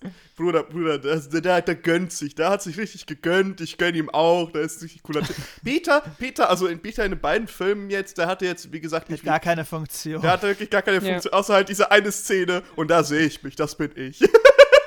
Perfekt. Ähm, um mal noch kurz zu erklären, warum die überhaupt in dem Haus von Caroline und dem Sheriff, Sheriff waren. Ähm, die haben im Laufe des Films erfahren, also die drei Fragezeichen, dass sie den Kopf äh, einer Tänzerin suchen müssen. Der wird ihnen den Weg zei zeigen zu Stephen Terrell, das ist der Typ, dem dieses Geisterschloss gehört. Ähm, das heißt zu irgendwie seinem, seinem geheimen Keller oder was auch immer, was auch immer das ist. Ja. Ähm, und die finden in dem Schloss eine, eine Tänzerin, so eine, so eine Spieluhrtänzerin, die aber keinen Kopf hat. Und die erfahren durch Zufall, dass der Sheriff anscheinend diesen Kopf geklaut hat oder besitzt. Und deswegen sind sie beim Sheriff zu Hause, um diesen, um diesen Kopf halt zurückzuklauen. Ähm, oder für sich zu beanspruchen. Und damit es im Prinzip passieren kann, ohne dass jemand das mitbekommt, weil der Sheriff gerade nicht da ist, muss äh, Bob Caroline bezirzen. Ähm, was er eben mit auf ihr sitzen mit einer Schlange macht. weil so macht man das halt mit 15. Ähm, Man einzelnen. Chef, wenn ihr es auch mit 15 gemacht habt. Ähm, und während Peter und, und Justus dann versuchen, den Kopf zu klauen, kommt dann der Sheriff wieder. Sie werden mehr oder weniger so halb erwischt. Also Bob wird ja mit Caroline erwischt. Äh, Peter und Justus kommen dann rein so, hey Bob, der Sheriff ist wieder da. Ah, du hast ihn schon gesehen. Perfekt, Digga. Und dann reden einfach alle weg und, und, und dann kommen gerade noch so ein und Sheriff fallen noch irgendwie. in diese, in diese, in diese Brühe da rein, die der Ja, genau. Peter fällt noch in so eine Alter. komische Brühe, weil der Sheriff irgendwie so ein Ja. eigenes Getränk braut, was irgendwie einfach aussieht wie äh, sehr flüssiger, sehr flüssiger äh, Exkremente. Ähm, Ja, Aber halt. Aber auch schmeckt's. irgendwie klebriges wie Honig, also ganz weird. ja, aber Und Bob mag's Feuerfest. irgendwie. Und Feuerfest ist es auch. wichtig. Das ist so der Jump the Shark Moment gewesen, finde ich, mit dem Feuerfest. Das, Das war echt Genau, also ein bisschen weird. das, das Ding ist halt, dass sie den Kopf brauchen, um die ähm, diese. Dampfmaschinen-Sachen da wieder in, ans Laufen so, zu ja. kriegen, die halt bei dem äh, Stephen Terrell in seinem Haus, weil der war halt so ein Erfinder und da ist halt alles so Dampfmaschinen betrieben und sie müssen das halt aktivieren, um da an sein Geheimnis ranzukommen. Ähm, und ja, da äh, müssen sie am Ende halt durch so einen Kamin, der brennt und dann tun sie Peter halt ein äh, träufeln mit diesem Getränkzeugs, was halt feuerfest ist und das Deswegen kann er dann da halt durch und äh, ja, die ganze Zeit ist es halt immer so, man hat immer so das Gefühl, der Bösewicht ist so der Sheriff, aber irgendwie sehen sie auch manchmal Stephen Terrell und denken halt, es ist sein Geist. Ähm, Ja. Aber ja, dann kommen sie Wobei da. ich, wobei Ja. ich hier ganz gerne noch kurz sagen würde, ich fand tatsächlich die Art und Weise, wie sie hier äh, geschlussfolgert haben, war sehr ähnlich wie im ersten Film. Weil die Schlussfolgerung war wirklich wieder eins zu eins, okay, wer könnte denn der Böse sein? Vielleicht die Person, die immer wusste, wo wir sind und die uns immer beobachtet hat. Im ersten Film war es Bill, Schrägstrich Victor Eugene und hier haben sie gesagt, so, ah ja, da muss ja der Sheriff sein. Das fand ich tatsächlich auch bisschen, bisschen lazy writing, so dass sie einfach wieder Es dieselbe. hätte auch Morton der Chauffeur sein können. Ja, meine, genau, also da war wirklich einfach dieselbe äh, Schlussfolgerung wieder genutzt. Dieselbe ist halt Deduktion. easy, wenn man nur- einen Ja. Verdächtigen hat. Klar. Äh, ja, aber genau, sie, sie kommen, äh, gründen dann halt das Geheimnis, werden dann da aber halt von äh, Stephen Terrell gestellt. Äh, und ich weiß jetzt gar nicht, was da noch so passiert. Also irgendwie ist es ja dann so. Wobei, Sie werden auch noch mal eingesperrt danach. Genau, unten in dem, Ja. unten in dem Keller werden sie nochmal eingesperrt. Ja, nee, aber sie werden doch auch so. eingesperrt beim Sheriff. Vom. Sheriff. ja, ja, Ja, weil ja. er die Bob- vergiften oh, wollte. Ja, genau, das ist, das ist kurz nachdem sie äh, nochmal im Schloss waren, nachdem sie den Kopf geklaut haben. Ähm, und Justus den zeigt, dass in dem Schloss alles automatisch passiert über diese Dampfmaschinen. Dann äh, kommt der Sheriff, während äh, Justus gerade dieses komische, diesen komische VR-Brille aufgezogen hat. Nenne ich es einfach mal kurz. ähm, und, und sieht, wie alles funktioniert, kommt der Sheriff und, und nimmt die mit ins Gefängnis. Und während die gerade vom Sheriff rausgebracht werden und Peter filmt alles, weil seine Mutter Jura studiert. Ähm, ganz, Alter, ganz wichtiger Plotpunkt. Karen, Alter. Wird nie wieder erwähnt. Ähm, sieht Justus im Hintergrund. Sprechen. Ja, ist echt so. Und im Hintergrund sieht Justus dann aber gerade den Geist von Stephen Terrell rumlaufen und sagt dann so, hey, da ist irgendwas. Und der Sheriff ist ja so, ja, nee, da war nichts. Wollte mich noch filmen, wie ich euch die Treppe runterschuck. So, da ich mir auch so, der Spruch ist irgendwie cool, aber irgendwie auch nicht. Ähm, dann werden die eingesperrt. äh, Bob bekommt wieder Caroline dazu, ihm zu helfen, indem ähm, äh, Bob ähm, eine Geschichte sich aussucht, in der Caroline und er ein Liebespaar spielen, wo er gefangen worden ist vom Vater von Caroline, also im, in der Geschichte im Vater von von wem nochmal? Von irgendeiner griechischen, glaube ich, irgendeiner griechischen Göttin oder sowas. Äh, also das ist hier. Ah, nee, Valentin und Valentin, Valentin und und, noch eine. Also die Valentintags, also die, die Ich Geschichte die vom Valentinstag so ein bisschen. Ja, ja. Ähm, ich weiß nicht, ob die wirklich existiert, die Geschichte, dürft ihr gerne selber nachgucken. Ähm, Valentin und seine Geliebte und die Geliebte ist halt blind, das heißt, Bob muss. Was aber Caroline- erst leider zu spät einfällt. genau, also im Prinzip, äh, Bob fragt so, yo, ich brauche eine Geschichte, wo zwei Verliebte sind und der, der, der Typ ist eingesperrt und die, das Mädchen ist die Tochter vom, vom Gefängniswärter. Und dann sagt Peter so, ja, ja klar, die Geschichte von Valentin und seiner Freundin. Und Bob so, boah, geil, die nehme ich direkt so, ey, yo, Caroline, ich bin's. Valentin vom Valentinstag, you know? Und die geht halt voll drauf ein, weil sie die Geschichte natürlich kennt. Und dann Ja, sagt Bob so, yo, kannst sie du mir vielleicht. Wäre natürlich geht auch doch geil am gewesen. Computer und googelt das erstmal nach. Doch, macht sie doch. Das ist Ja, doch. Ah, ja, stimmt, ja, ja, klar, stimmt, stimmt. Stimmt. Ja, aber dann kennt sie sie. Das ist egal. Ja, ja. ähm, Auf jeden Fall kennt sie die Geschichte am Ende. Und dann sagt Bob so, yo, bring mal den Schlüssel her. Und dann die so, ja, ich kann nicht. Und dann Bob so, ja, warum nicht? Ich bin blind. So, und dann einfach dieses, dieses so von Bob so, sie ist blind? Und dann Peter so, "Ja, was passiert halt, wenn man die Geschichte schnell erzählen muss? So, ey, das war so lustig einfach. Ich fand das so geil. Äh, und dann, und dann lotst Bob äh, Caroline halt zum Schlüssel und dann zu sich. Und dann sagt Caroline so, ja, nee, ich kann doch nicht aufschließen, muss mich erst heilen. Und dann einfach Bob irgendwelche Wörter brabbelt, dann irgendwie so ein kurzes Solo, O Solo Mio aufsagt. Eins, zwei, drei, und du bist geheilt. Und dann einfach so, ich kann sehen, ich kann sehen. Und Bob so, Digga, kannst du bitte auch machen, ich will raus hier, danke.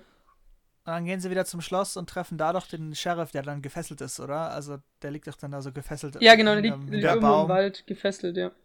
Ja, von, von, weil der da ja sich das gönnen wollte, weil er es später rauskommt, der Sheriff will das ganze Geld immer nur für die Ausbildung seiner Tochter, er ist also einer von den Guten. Ja.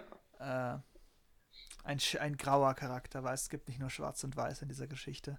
Oh, das ist ja. Oh. Tiefgründig. Äh, Schön auf gesagt, jeden ja. Fall kommen sie dann da halt wieder hin und äh, wie Also ist es Schloss. denn dann nochmal? Äh, Also ich hab da echt so ein bisschen. ja, also ich hatte, ich habe so in Erinnerung, weiß ich nicht. Also für mich kam es so irgendwie plötzlich, als dann Justus sagte, ach so, Leute, ganz einfach, ja. Und ich dachte mir, hä, woraus hast du das gerade genau sch- schlussfolgert? So, ist, äh, da habe ich auch nicht ganz mitbekommen. Warte mal, ich guck mal in die Wikipedia rein, vielleicht steht das da irgendwie. Also Ja, im Prinzip ist es so, die finden ja wieder, die finden wieder zurück in ins Schloss, weil sie wissen, dass da jetzt irgendwas sein muss. Und die, also zumindest Justus hat ja so ein bisschen einen Plan, was da jetzt äh, Sache ist. Dann finden die über den Aufzug, der da ja ist, den Weg in den Keller. Und dort finden sie die Maschine von Steven Terrell. Und sie haben halt gemerkt, äh, dass diese Maschine irgendwie zum zur Herstellung von Diamanten gedacht ist. Ja. Ähm, weil das weiß Justus, weil er diese komische Brille auf hat und deswegen das alles gesehen hat. Ähm, und dann sind sie da unten und dann taucht das Geist von Steven Terrell auf und zerstört die Maschine und sagt so, ja, niemand darf, darf diese Maschine besitzen, außer ich und so.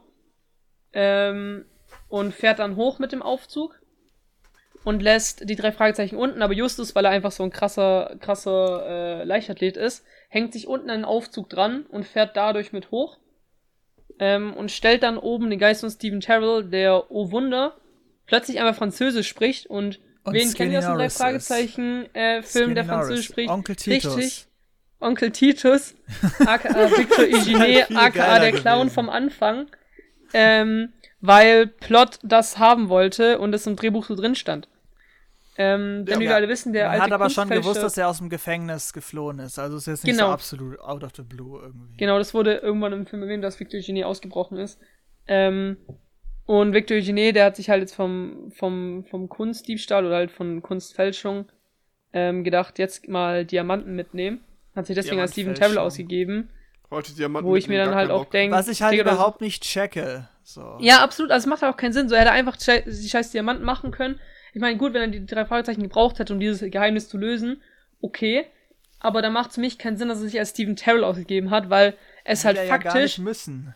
Genau, weil es halt faktisch außer Caroline und den drei Fragezeichen, plus vielleicht den Sheriff, niemanden gab, der auch nur in der Nähe von diesem Schloss war. Das heißt, es gab ja Vielleicht niemanden. deswegen. Ja, aber da- dann gebe ich mir doch nicht als, als Steven Terrell aus, oder? Also ich, Da gibt er einfach Ja, vielleicht ist deswegen da keiner, weil, weil er sich da die ganze Zeit schon darauf vorbereitet hat, dass die drei Fragezeichen irgendwann kommen. Wobei auch das wollte er ja gar nicht. Er wollte ja eigentlich selber das Rätsel lösen mit Ja, der genau. Kassette. Also ja, es- eben.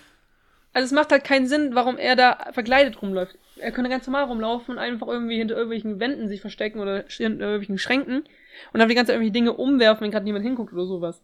Ja, ja, Aber diese ganze- wirklich- Ja, Dieses ganze Mysterium von diesem Geist von Stephen Terrell lebt ja eigentlich nur zu einem Zeitraum, wo Victor Eugene genau da ist. Und das macht, hätte, also ich, ja. macht irgendwie keinen Sinn für mich, finde ich. Ja, er hätte auch einfach wirklich so, wenn er halt wirklich sagen würde, okay, ich bin zu doof für dieses Rätsel oder für die Rätsel hier, lass ich mal die drei erledigen. Ähm, da hätte er sich natürlich da ausgeben können und sonst was, ne? Sure. Aber halt die einfach mehr oder weniger verfolgen und einfach das alles lösen lassen. Und dann, wenn sie die Diamanten wirklich haben, dann sagen, okay, tschüssi, und dann alle gefangen nehmen. Das wäre easy. Genau. Stattdessen, stattdessen führt er Ja. sich so an der Nase rum, wo du denkst, wieso? das ist doch total dumm. Es Da- hätte halt wirklich doch mehr Sinn gemacht. Er hätte wirklich mehr Sinn gemacht, wenn er sich wieder als einen Kumpel von uns gegeben hätte. Weil dann Ja. hätte es einen Grund gegeben, warum er dabei gewesen ist und alles miterfahren hätte. Und so war er halt einfach irgendwie immer im Schloss dabei, aber halt irgendwie ohne Grund. Also ich meine, klar, er, ist, er, er macht den Geist von Stephen Terrell, der da ja eigentlich gelebt hat, aber er war ja in dem Film davor in Südafrika und dann gab es ja davor keinen Geist. Also, wisst ihr, wie ich meine? Das heißt, der, dieser Geist Ja. muss irgendwie in der Zeitspanne zwischen Südafrika und dem jetzigen Film aufgetreten sein. Und davor schon das Ja, Schloss leer. Seit Ja, dem 19. richtig. Jahrhundert. So, hä? Ähm, äh, ein, äh, eine Frage hätte ich da. Äh, wie gesagt, also es gab ja diese eine Szene, wo dann Justus auf einmal sagte, ach Leute, das ist hier gar nicht wirklich magisch oder gespensterlich, sondern ähm, die ganzen Sachen hier sind einfach vollautomatisch. Wie ist da nochmal Ja. mal draufgekommen? ich glaube, wegen dem Dampf oder so. Ja, wegen dem Dampf. Und dann, ja, weil es warm geworden ist und Da Ja. hat er auf einmal rausgefunden, ach, alles hier ist automatisch. Das war ein bisschen so. Nee, das hat er, glaube ich, ja, herausgefunden wegen dem Kronleuchter.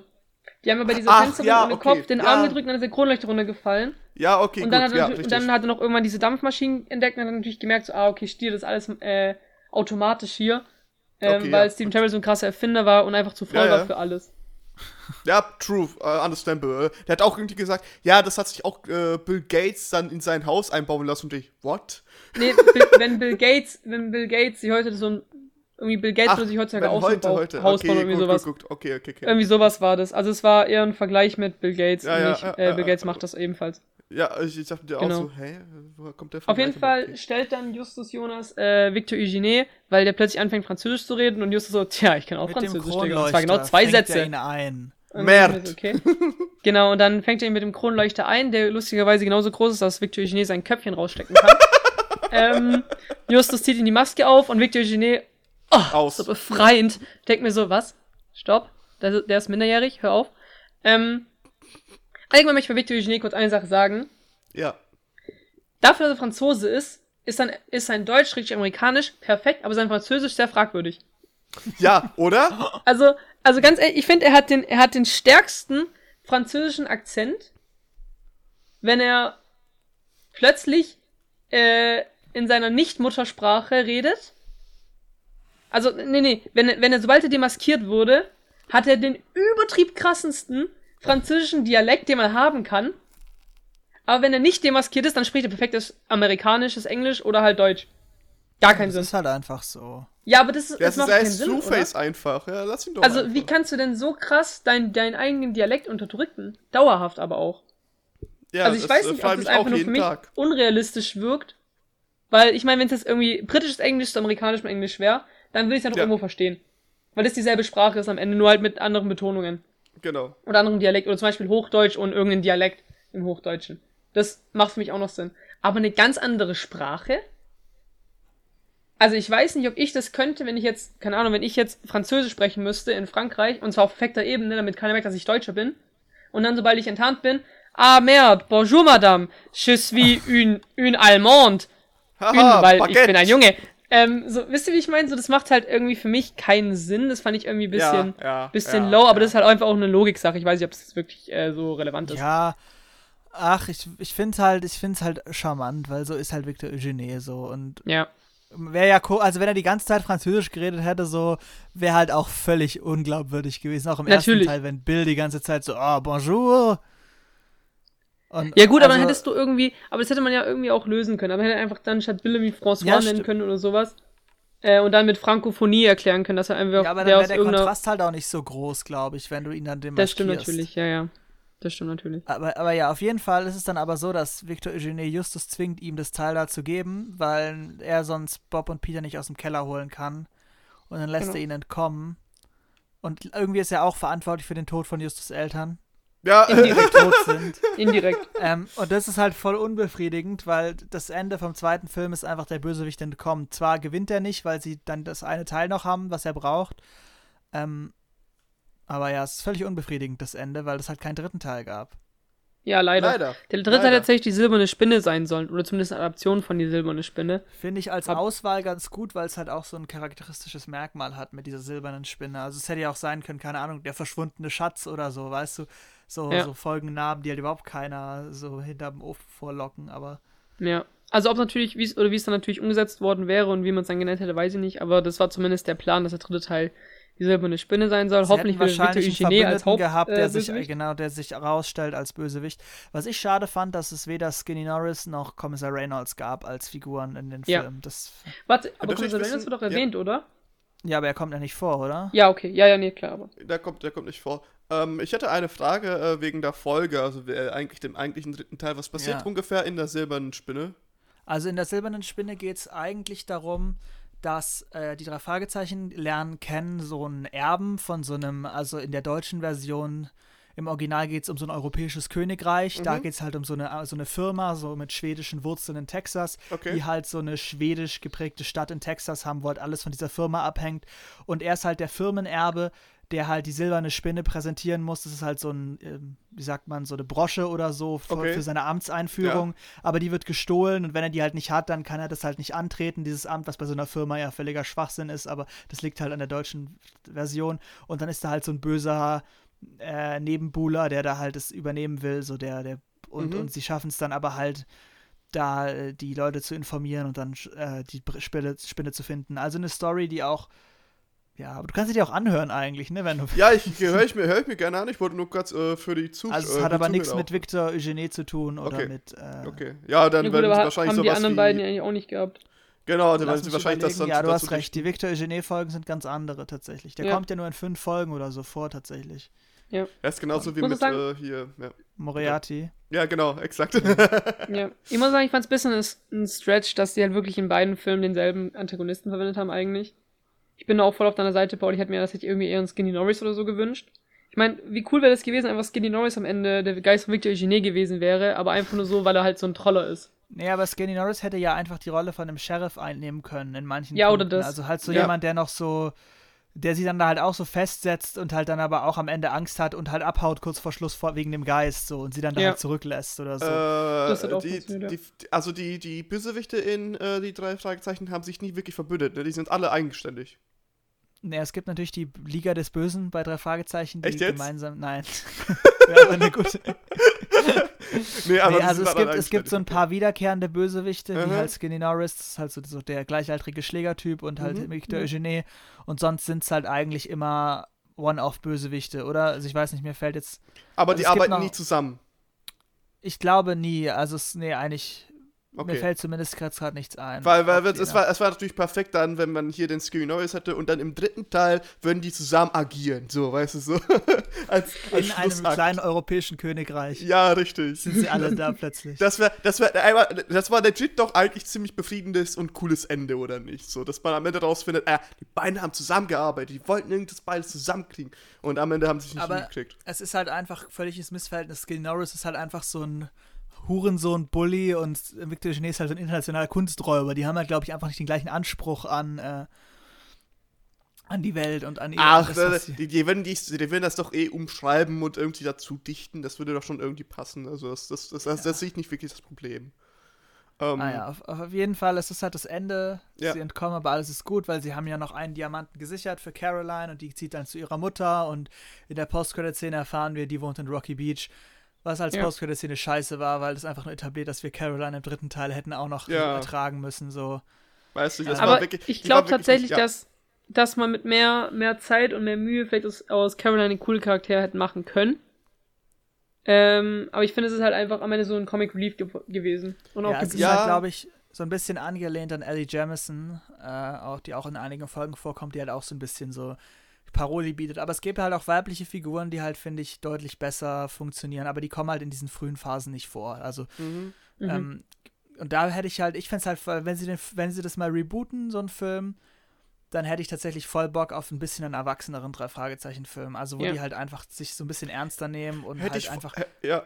Und Justus Also, Eltern tatsächlich immer noch tot so- sind, aber da es Halbpix verarbeitet hat, langsam. Da, da könntest du nämlich, weil, weil äh, gerade so eine Folge wie zum Beispiel das Erbe des Meisterdiebes oder so, das sind so Geschichten, die sind unfassbar geil. Also die kannst du dir gerne auch noch mal anhören, Mhm. weil da geht es auch um Victor Eugene und da wird sozusagen eigentlich das erste Mal so richtig etabliert, wer er halt wirklich für die drei Fragezeichen ist. Und, Oh, okay. Ja. Ja, ähm, cool. Also dass er halt wirklich so in dieser, eigentlich eher schon so spielerische Gegenspieler ist, also gar nicht Mhm. so ein Krimineller, sondern halt der Gentleman-Verbrecher, was ja in den Filmen gar nicht so richtig rüberkommt. Also das eher erinnert mich, schon ja, das erinnert mich richtig hart an äh, Ace Attorney Trials and Tribulations, den, äh, der Maske-Mask-Fall, wenn du den noch gespielt hast, weiß ich nicht mehr. Ich habe Ähm, nur den ersten Teil gespielt. Ja, du hast nur den ersten also- Teil, ja. Aber da gibt's halt auch äh, einen, ich will nicht sagen Gegenspieler, das finde ich auch halt One-Off für Phoenix-Verhältnisse. Aber äh, halt auch ein, der das Größte von sich hält und am Ende ist er ein großer Trottel, der einfach nicht mitgedacht hat. Das ist richtig gut. Richtig gut, kann ich auch nur empfehlen. Kurz ja, also zum dritten ja, drei bitte. Fragezeichen Film. Ähm, laut Studio Hamburg, also der, der Filmproduktionsfirma, die den Film, Mhm. die ersten beiden produziert hat, ähm, wurde gegenüber der Presse bestätigt, dass der Film auf jeden Fall produziert werden soll.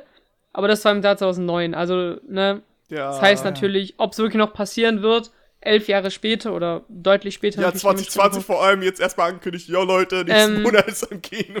Ja, genau, das ist halt jetzt die Frage, ob es wirklich noch passieren wird, aber es ist zumindest immer noch geplant. Wie gesagt, ob es passieren wird, wird äh, die Zukunft zeigen. Ich würde jetzt Ja. mal nicht davon ausgehen, aber es ist auch meine Meinung. ähm, Ja. Genau. Das wäre tatsächlich dann. gesagt. Ja, bitte. Ein cooles Reboot, bisschen ernster, bisschen älter, bisschen. Wie, ich- wie gesagt, Seriöser. ja, wäre ich auf jeden Fall dabei, was die Themen angeht. Ähm, können wir kurz mal auch nochmal auf die Originalgeschichte zurückkommen, weil ich glaube, wir Ja. haben die nur wirklich am Anfang angerissen, weil wir eben über den ersten Film geredet haben. Wirklich. Wegbleiben! Wegbleiben! Äh, Paul, was Gute ist denn, Idee! Paul, was ist denn in Gute der, Idee. was ist denn in der Hörbuch, äh, Hörbuch, äh, Hörspiel-Episode passiert? Version. Also in der Hörspielepisode geht es ja darum, dass sie angerufen werden von Alfred Hitchcock, was ja auch so eine ganz komische, ja. äh, anachronistische. Also es ist ja ursprünglich The Three Investigators ja Mhm. unter diesem Alfred Hitchcock-Label erschienen, Ja, wo der ja. ja. auch so Gruselgeschichten verkauft hat, was halt irgendwann, als Alfred Hitchcock gestorben ist, ähm, geändert wurde und in Deutschland halt auch gar nicht mehr so stattgefunden hat. Äh, aber äh, ja, Alfred Hitchcock beauftragt sie halt, ähm, so ein Schloss zu suchen, weil der berühmte Regisseur Alfred Hitchcock einfach keine Scouts hat, die irgendein Schloss suchen können, sondern so drei Kinder. Und dann ist, finden sie halt so ein Schloss von Stephen Terrell auch, einem Star der Stummfilmzeit, was halt auch ein Anachronismus ist, weil der würde heute halt nicht mehr leben. So, also das funktioniert halt nicht mehr, weil das Ja, in den ja. 60ern ja, ursprünglich spielt. Natürlich. Ähm, und da, äh, ja, ist es halt auch so, dass dieses Schloss so gruselig ist und sie herausfinden wollen, wieso, gar nicht so richtig mit einem Grund eigentlich. Und das halt am Ende rauskommt, Stephen Terrell lebt halt noch und will halt das Schloss nicht abgeben, aber er spukt da halt selber so rum und ähm, ist aber eigentlich halt so, lebt noch, obwohl alle denken, er ist tot. Und Skinny Norris kommt da auch vor und da muss ich halt sagen, ähm, mag ich halt auch Skinny Norris total in dieser Folge mit diesem, äh, hier, mit dieser Szene mit der Ratte in der Kiste so. Das ist schon echt, finde ich sehr, sehr geil, weil das halt so richtig so dieses, ähm, genau. Ja. Das ist die Originalfolge und ich muss sagen, beide sehr, sehr anders adaptiert, ist auch okay, finde Mhm, ich. Also ja, ich glaube, dass die genau. halt in Spielfilmlänge auch nicht so gut funktioniert hätten, die originalen Folgen. Ja. Aber ich finde, es ist halt nicht ganz drei Fragezeichen. In Teilen schon, aber es ist nicht die Version von drei Fragezeichen, die ich hier im Kopf habe. Aber das ist halt auch klar, weil jeder hat da natürlich eine andere. Mhm. Äh, und wie gesagt noch, ja, und wie gesagt noch Trig äh, Trigger Warnings in Anführungszeichen äh, hier. Äh, da, es wird äh, sehr oft das Z-Wort von äh, Antiziganismus äh, erwähnt und es wird auch sehr viel gegen, also jetzt nicht sehr viel, aber es werden mysteriöserweise die ganze Zeit Araber erwähnt. Aus dem Nix. Kleidung fühlen wir uns wohl. What the fuck? ja, das war irgendwie ein bisschen weird. Aber ich fand das auch eigentlich ziemlich cool. Wie gesagt, so, ich, ich habe bei den drei Fragezeichen richtig schöne, richtig schöne Abenteuer-Vibes, so im Sinne von, ja, was für Geschichte haben die oder was für Abenteuer erleben die jetzt. Und das ist natürlich auch der Kern der Geschichte da.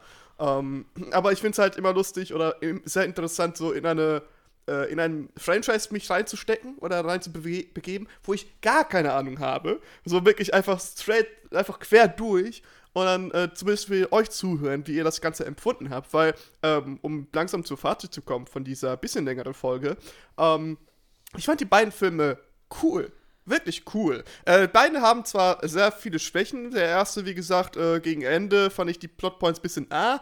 Und vor allem muss man dann halt hinnehmen, dass sie sehr viel Glück hatten. Im zweiten noch mehr Glück und äh, der Gegenspieler war ein bisschen, hm, ähm, irgendwie, hm. Und, äh, aber es hatte wirklich sehr viel Spaß gemacht, da einfach mitzugucken und da mitzufiebern. Die Hörspiele waren ähm, tatsächlich, wann sind sie recorded worden? 70er Jahre, ne? Ende der 70er Jahre, also Ende so 79, glaubt 80, 81 so. Uh -huh.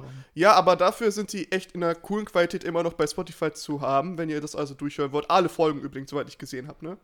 Ja, ja, genau. Also alle. kommen auch alle mhm. Folgen immer neu raus, relativ genau. zeitnah. Also. also. richtig cool, richtig cool auf jeden Fall. Könnt ihr euch gerne mal geben. Die gehen 30 bis, äh, ich habe gesehen, das längste geht 50 Minuten. Also die älteren Folgen gehen 40 bis 60 wegen den Schallplatten mhm. und die neuen Folgen gehen auch gerne mal 120. Minuten. Okay, holy Also nicht 120, okay. sorry, ich meine 80, also eine Stunde 20. Okay, ja, okay. Ja, also das äh, kann man auf jeden Fall dann machen so. Ich habe es bei nebenbei bei Control-Spielen äh, gehört. Das äh, war ziemlich cool. Auch mit dem Flair, weil äh, beide, beide Sachen waren halt sehr mysteriös und ja, so. Genau, ähm, dann würde ich sagen, kommen wir zum Fazit jetzt, oder? Ja. Also du hast ja, ja, jetzt schon vorgegriffen, du kannst jetzt gerne mal deine Zahlen droppen und dann. Ja, gerne doch. Also, ähm, jetzt muss ich aber kurz mal äh, nochmal erinnern. Also, wir hätten das, äh, wie hieß nochmal der erste? Da, äh, ich verwechsel also. Geisterinsel. Geisterinsel. Geisterinsel. Okay. Geisterinsel kriegt, äh, wir haben ja 10er Wertung. Ich würde schon sagen, das war auf jeden Fall eine 6 von 10. Also, ähm, das, äh, das mag sich für manche jetzt vielleicht niedrig anhören, für die Leute, ne, wir benutzen die ganze Skala wirklich als, äh, um das wirklich Jetzt fang nicht so an, ich habe auch noch viel radikalere Ansichten dazu. ja, ist schon true. Aber ich fand den überdurchschnittlich gut. Einerseits, dass es eine fucking deutsche Produktion ist und die haben mit englischen Schauspielern und generell halt sehr viel mit äh, äh international äh, mit äh, geholfen und mitgearbeitet, was ich ultra cool fand. Ähm, das mit der Nazi-Situation fand ich ein bisschen wack, ehrlich gesagt. Äh, weiß nicht. Vor allem erst im zweiten merke ich dann, dass die Stimmen alle von den äh, drei Typen äh, kamen. Aber im ersten fand ich das nicht so wirklich Dings. Ähm, aber die Geschichte an sich war echt cool. Äh, für die Hörbücher äh, will ich mir tatsächlich noch nicht wirklich eine Meinung ähm, Sag mal, besser oder schlechter als die? Oder lass, lass die auch bewerten, die Hörspiele tatsächlich. Ja, Hörsp kann, kann, ich auch gern machen. Also ich kann, ne, bei hierbei muss ich mich dann halten, dass ich halt nicht wirklich viel Erfahrung in dem Genre habe und generell in dem Medium. Aber ähm, ich fand so, ich, ich fand's echt unterhaltsam. Also für beide sieben, äh, sieben von zehn. Was hast du jetzt Fall. dem zweiten Film gegeben? Hast du das den zweiten, gesagt? nein, den zweiten noch nicht. Äh, den zweiten Ding gebe ich dann, ja, Komma 2 haben wir ja nicht, ne? Ja, auch sechs, keine Kommazahlen. Ja, keine Kommazahlen. Da war da war ich auch dann so 6 von 10 auch. Es war sehr unterhaltsam, ähm, aber die, der, der, also der Plot war jetzt nicht ähm, so hooked wie, am, äh, wie im ersten Teil. Äh, ich fand einige Sachen yikes. Ähm, vor allem halt, wie gesagt, wenn es mit, der, äh, mit, dem, mit dem Mädchen da vorkommt. Und ähm, ja, am Ende fand ich das eher so ein bisschen doof aufgelöst, in Anführungszeichen, weil man sich dann einfach denkt, hä, das ergibt vorne und hinten nicht wirklich einen Sinn. Es ist sehr cool, dass, dass sie es mit, mit dem Gespensterschloss so gemacht haben. Ähm, und äh, wie gesagt, ich finde diese Pointen im Sinne von dieses Mysteriöse äh, dann doch versuchen zu rationalisieren und äh, auf den Grund zu gehen, wissenschaftlich, was könnte es wirklich gewesen sein, finde ich richtig cool, vor allem für Kinder, dass man das bisschen, dieses kritische Nachdenken lernen kann. Ähm, aber als Film, den man jetzt jeden zwei Jahre sieht, na, na, na. Okay, dann Felix, mach mal weiter. Ja. Ähm, ich mach erst äh, Geister, Geisterinsel, äh, Hörspiel und ähm, Film. Ähm, ich würde tatsächlich beiden, glaube ich, auch so sechs von zehn Tokoloschen geben, einfach. Oh. Ähm, ja. Also erstmal, ich fand den, den, er, äh, den ersten Film, fand ich okay, der hat mich irgendwie nicht so mitgerissen gab es mal wieder ganz unterhaltsame Stellen, aber war jetzt irgendwie nicht so krass, ultra, mega, super geil, dass ich gesagt habe, boah, nice. Hörspiel ist tatsächlich ähnlich, ist auch eine spannende Geschichte jetzt, aber ist jetzt auch nicht, wo ich jetzt sagen würde, das muss ich mir jetzt jeden, jeden Tag anhören, die Geschichte, weil ich die mhm. so interessant fand. Ähm, beim zweiten Film bin ich tatsächlich so weit, dass ich sagen würde, 8 von 10 Augen der Tänzerin. Äh, oh, oder Köpfe okay. von, von einer Porzellantänzerin, einfach weil ich den Film damals schon als CD, also ich habe den, glaube ich, 2009 als CD gekauft, relativ zeitnah, als er rauskam und dann irgendwie ein paar Jahre später gesehen. Ich fand den, das Hörspiel allgemein die Geschichte, finde ich mega interessant, weil du halt vor lang nicht weißt, was Sache ist. Mhm. Ähm, und weil es halt auch wirklich keine Indizien gibt, was passiert sein könnte oder wer der Täter ist oder wer jetzt hier böse, wer jetzt hier gut ist. Ähm, mhm. Weil ich einfach finde, dass der Film einen guten Twist einfach auch am Ende hat und dieses Victor Eugene-Ding einfach überraschend kommt. Ähm, und ich muss auch sagen, ich fand die, die, die Storyline mit Caroline, die hat natürlich ein bisschen, bisschen träge gewirkt, weil sie dann einfach den, den Plot verlangsamt hat irgendwo. Aber ich fand es auch unterhaltsam. Also träge im Sinne von, sie hat dem, äh, sie hat dem Plot das Tempo rausgenommen. Ja, äh, man hat halt ein bisschen ja. reingemacht, damit man halt den Film länger ziehen konnte. Dennoch finde ich den Film extrem gut. Also mir macht er extrem viel Spaß zum Schauen, einfach weil er einfach extrem unterhaltsam ist. Ähm, das Hörspiel würde ich, glaube ich, so auf sieben von zehn arabische Verkleidungen gehen. Ähm, das war, das war mein, mein Spruch gerade. Ich wollte sagen, äh, arabische Pardon. Kleidungen, in denen man sich wohlfühlt. Ja, kannst du ja gleich mal machen, kannst du gleich mal machen.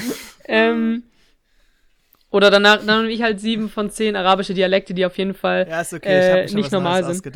Ähm, ja. Oder die auf jeden Fall nicht, nicht, nicht gut nicht sind. Nicht arabisch klingen.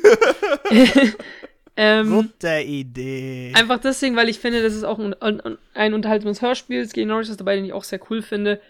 Ähm, ja, aber irgendwie, ich fand das ja auch den Plot-Twist am Ende von der Geschichte ganz cool. Also ich weiß nicht, ob ich das spoilern soll, aber das im Prinzip diese, also ich habe, hast du vorhin schon gemacht, ob dieser Steven Terrell einfach ein Stumm, Stummfilm-Schauspieler ja, genau. ist, der einfach eine ja, extrem ja. hohe und komische Stimme hat.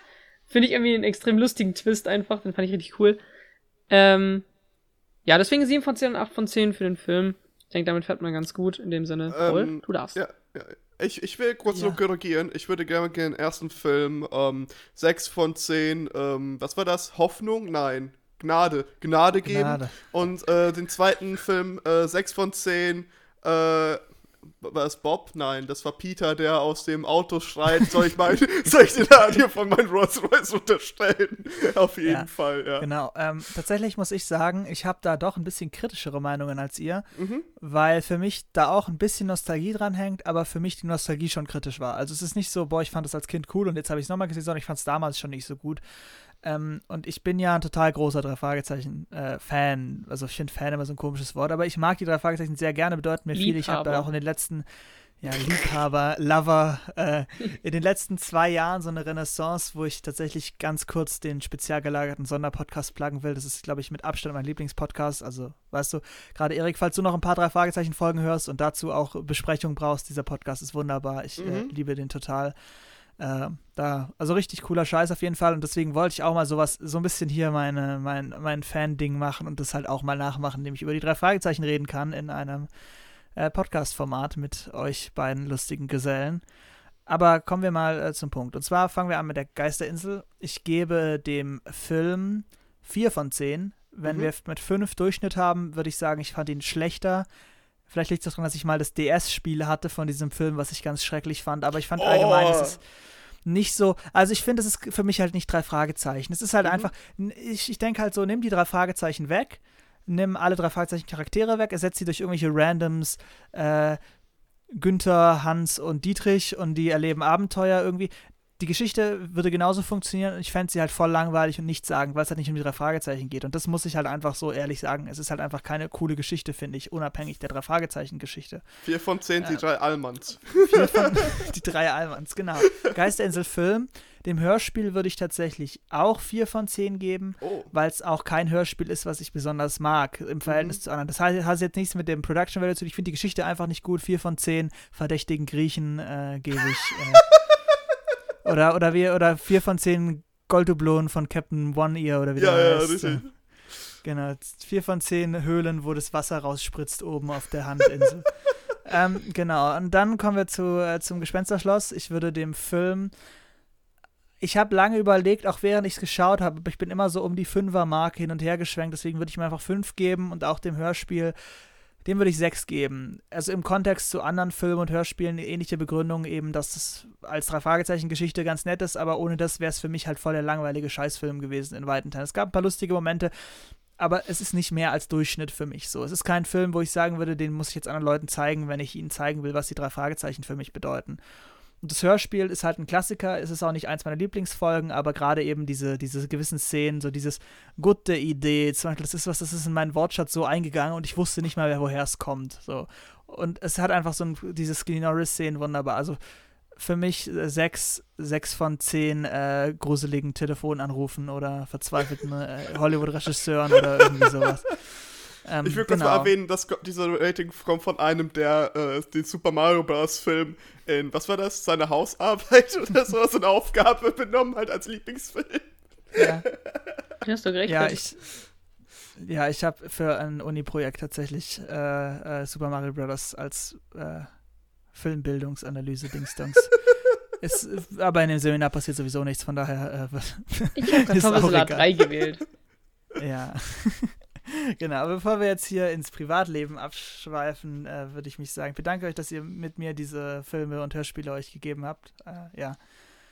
Ja, mehr kann mhm. ich nicht zu sagen. Ich bin ja nicht hier der Host, also Erik, take it away.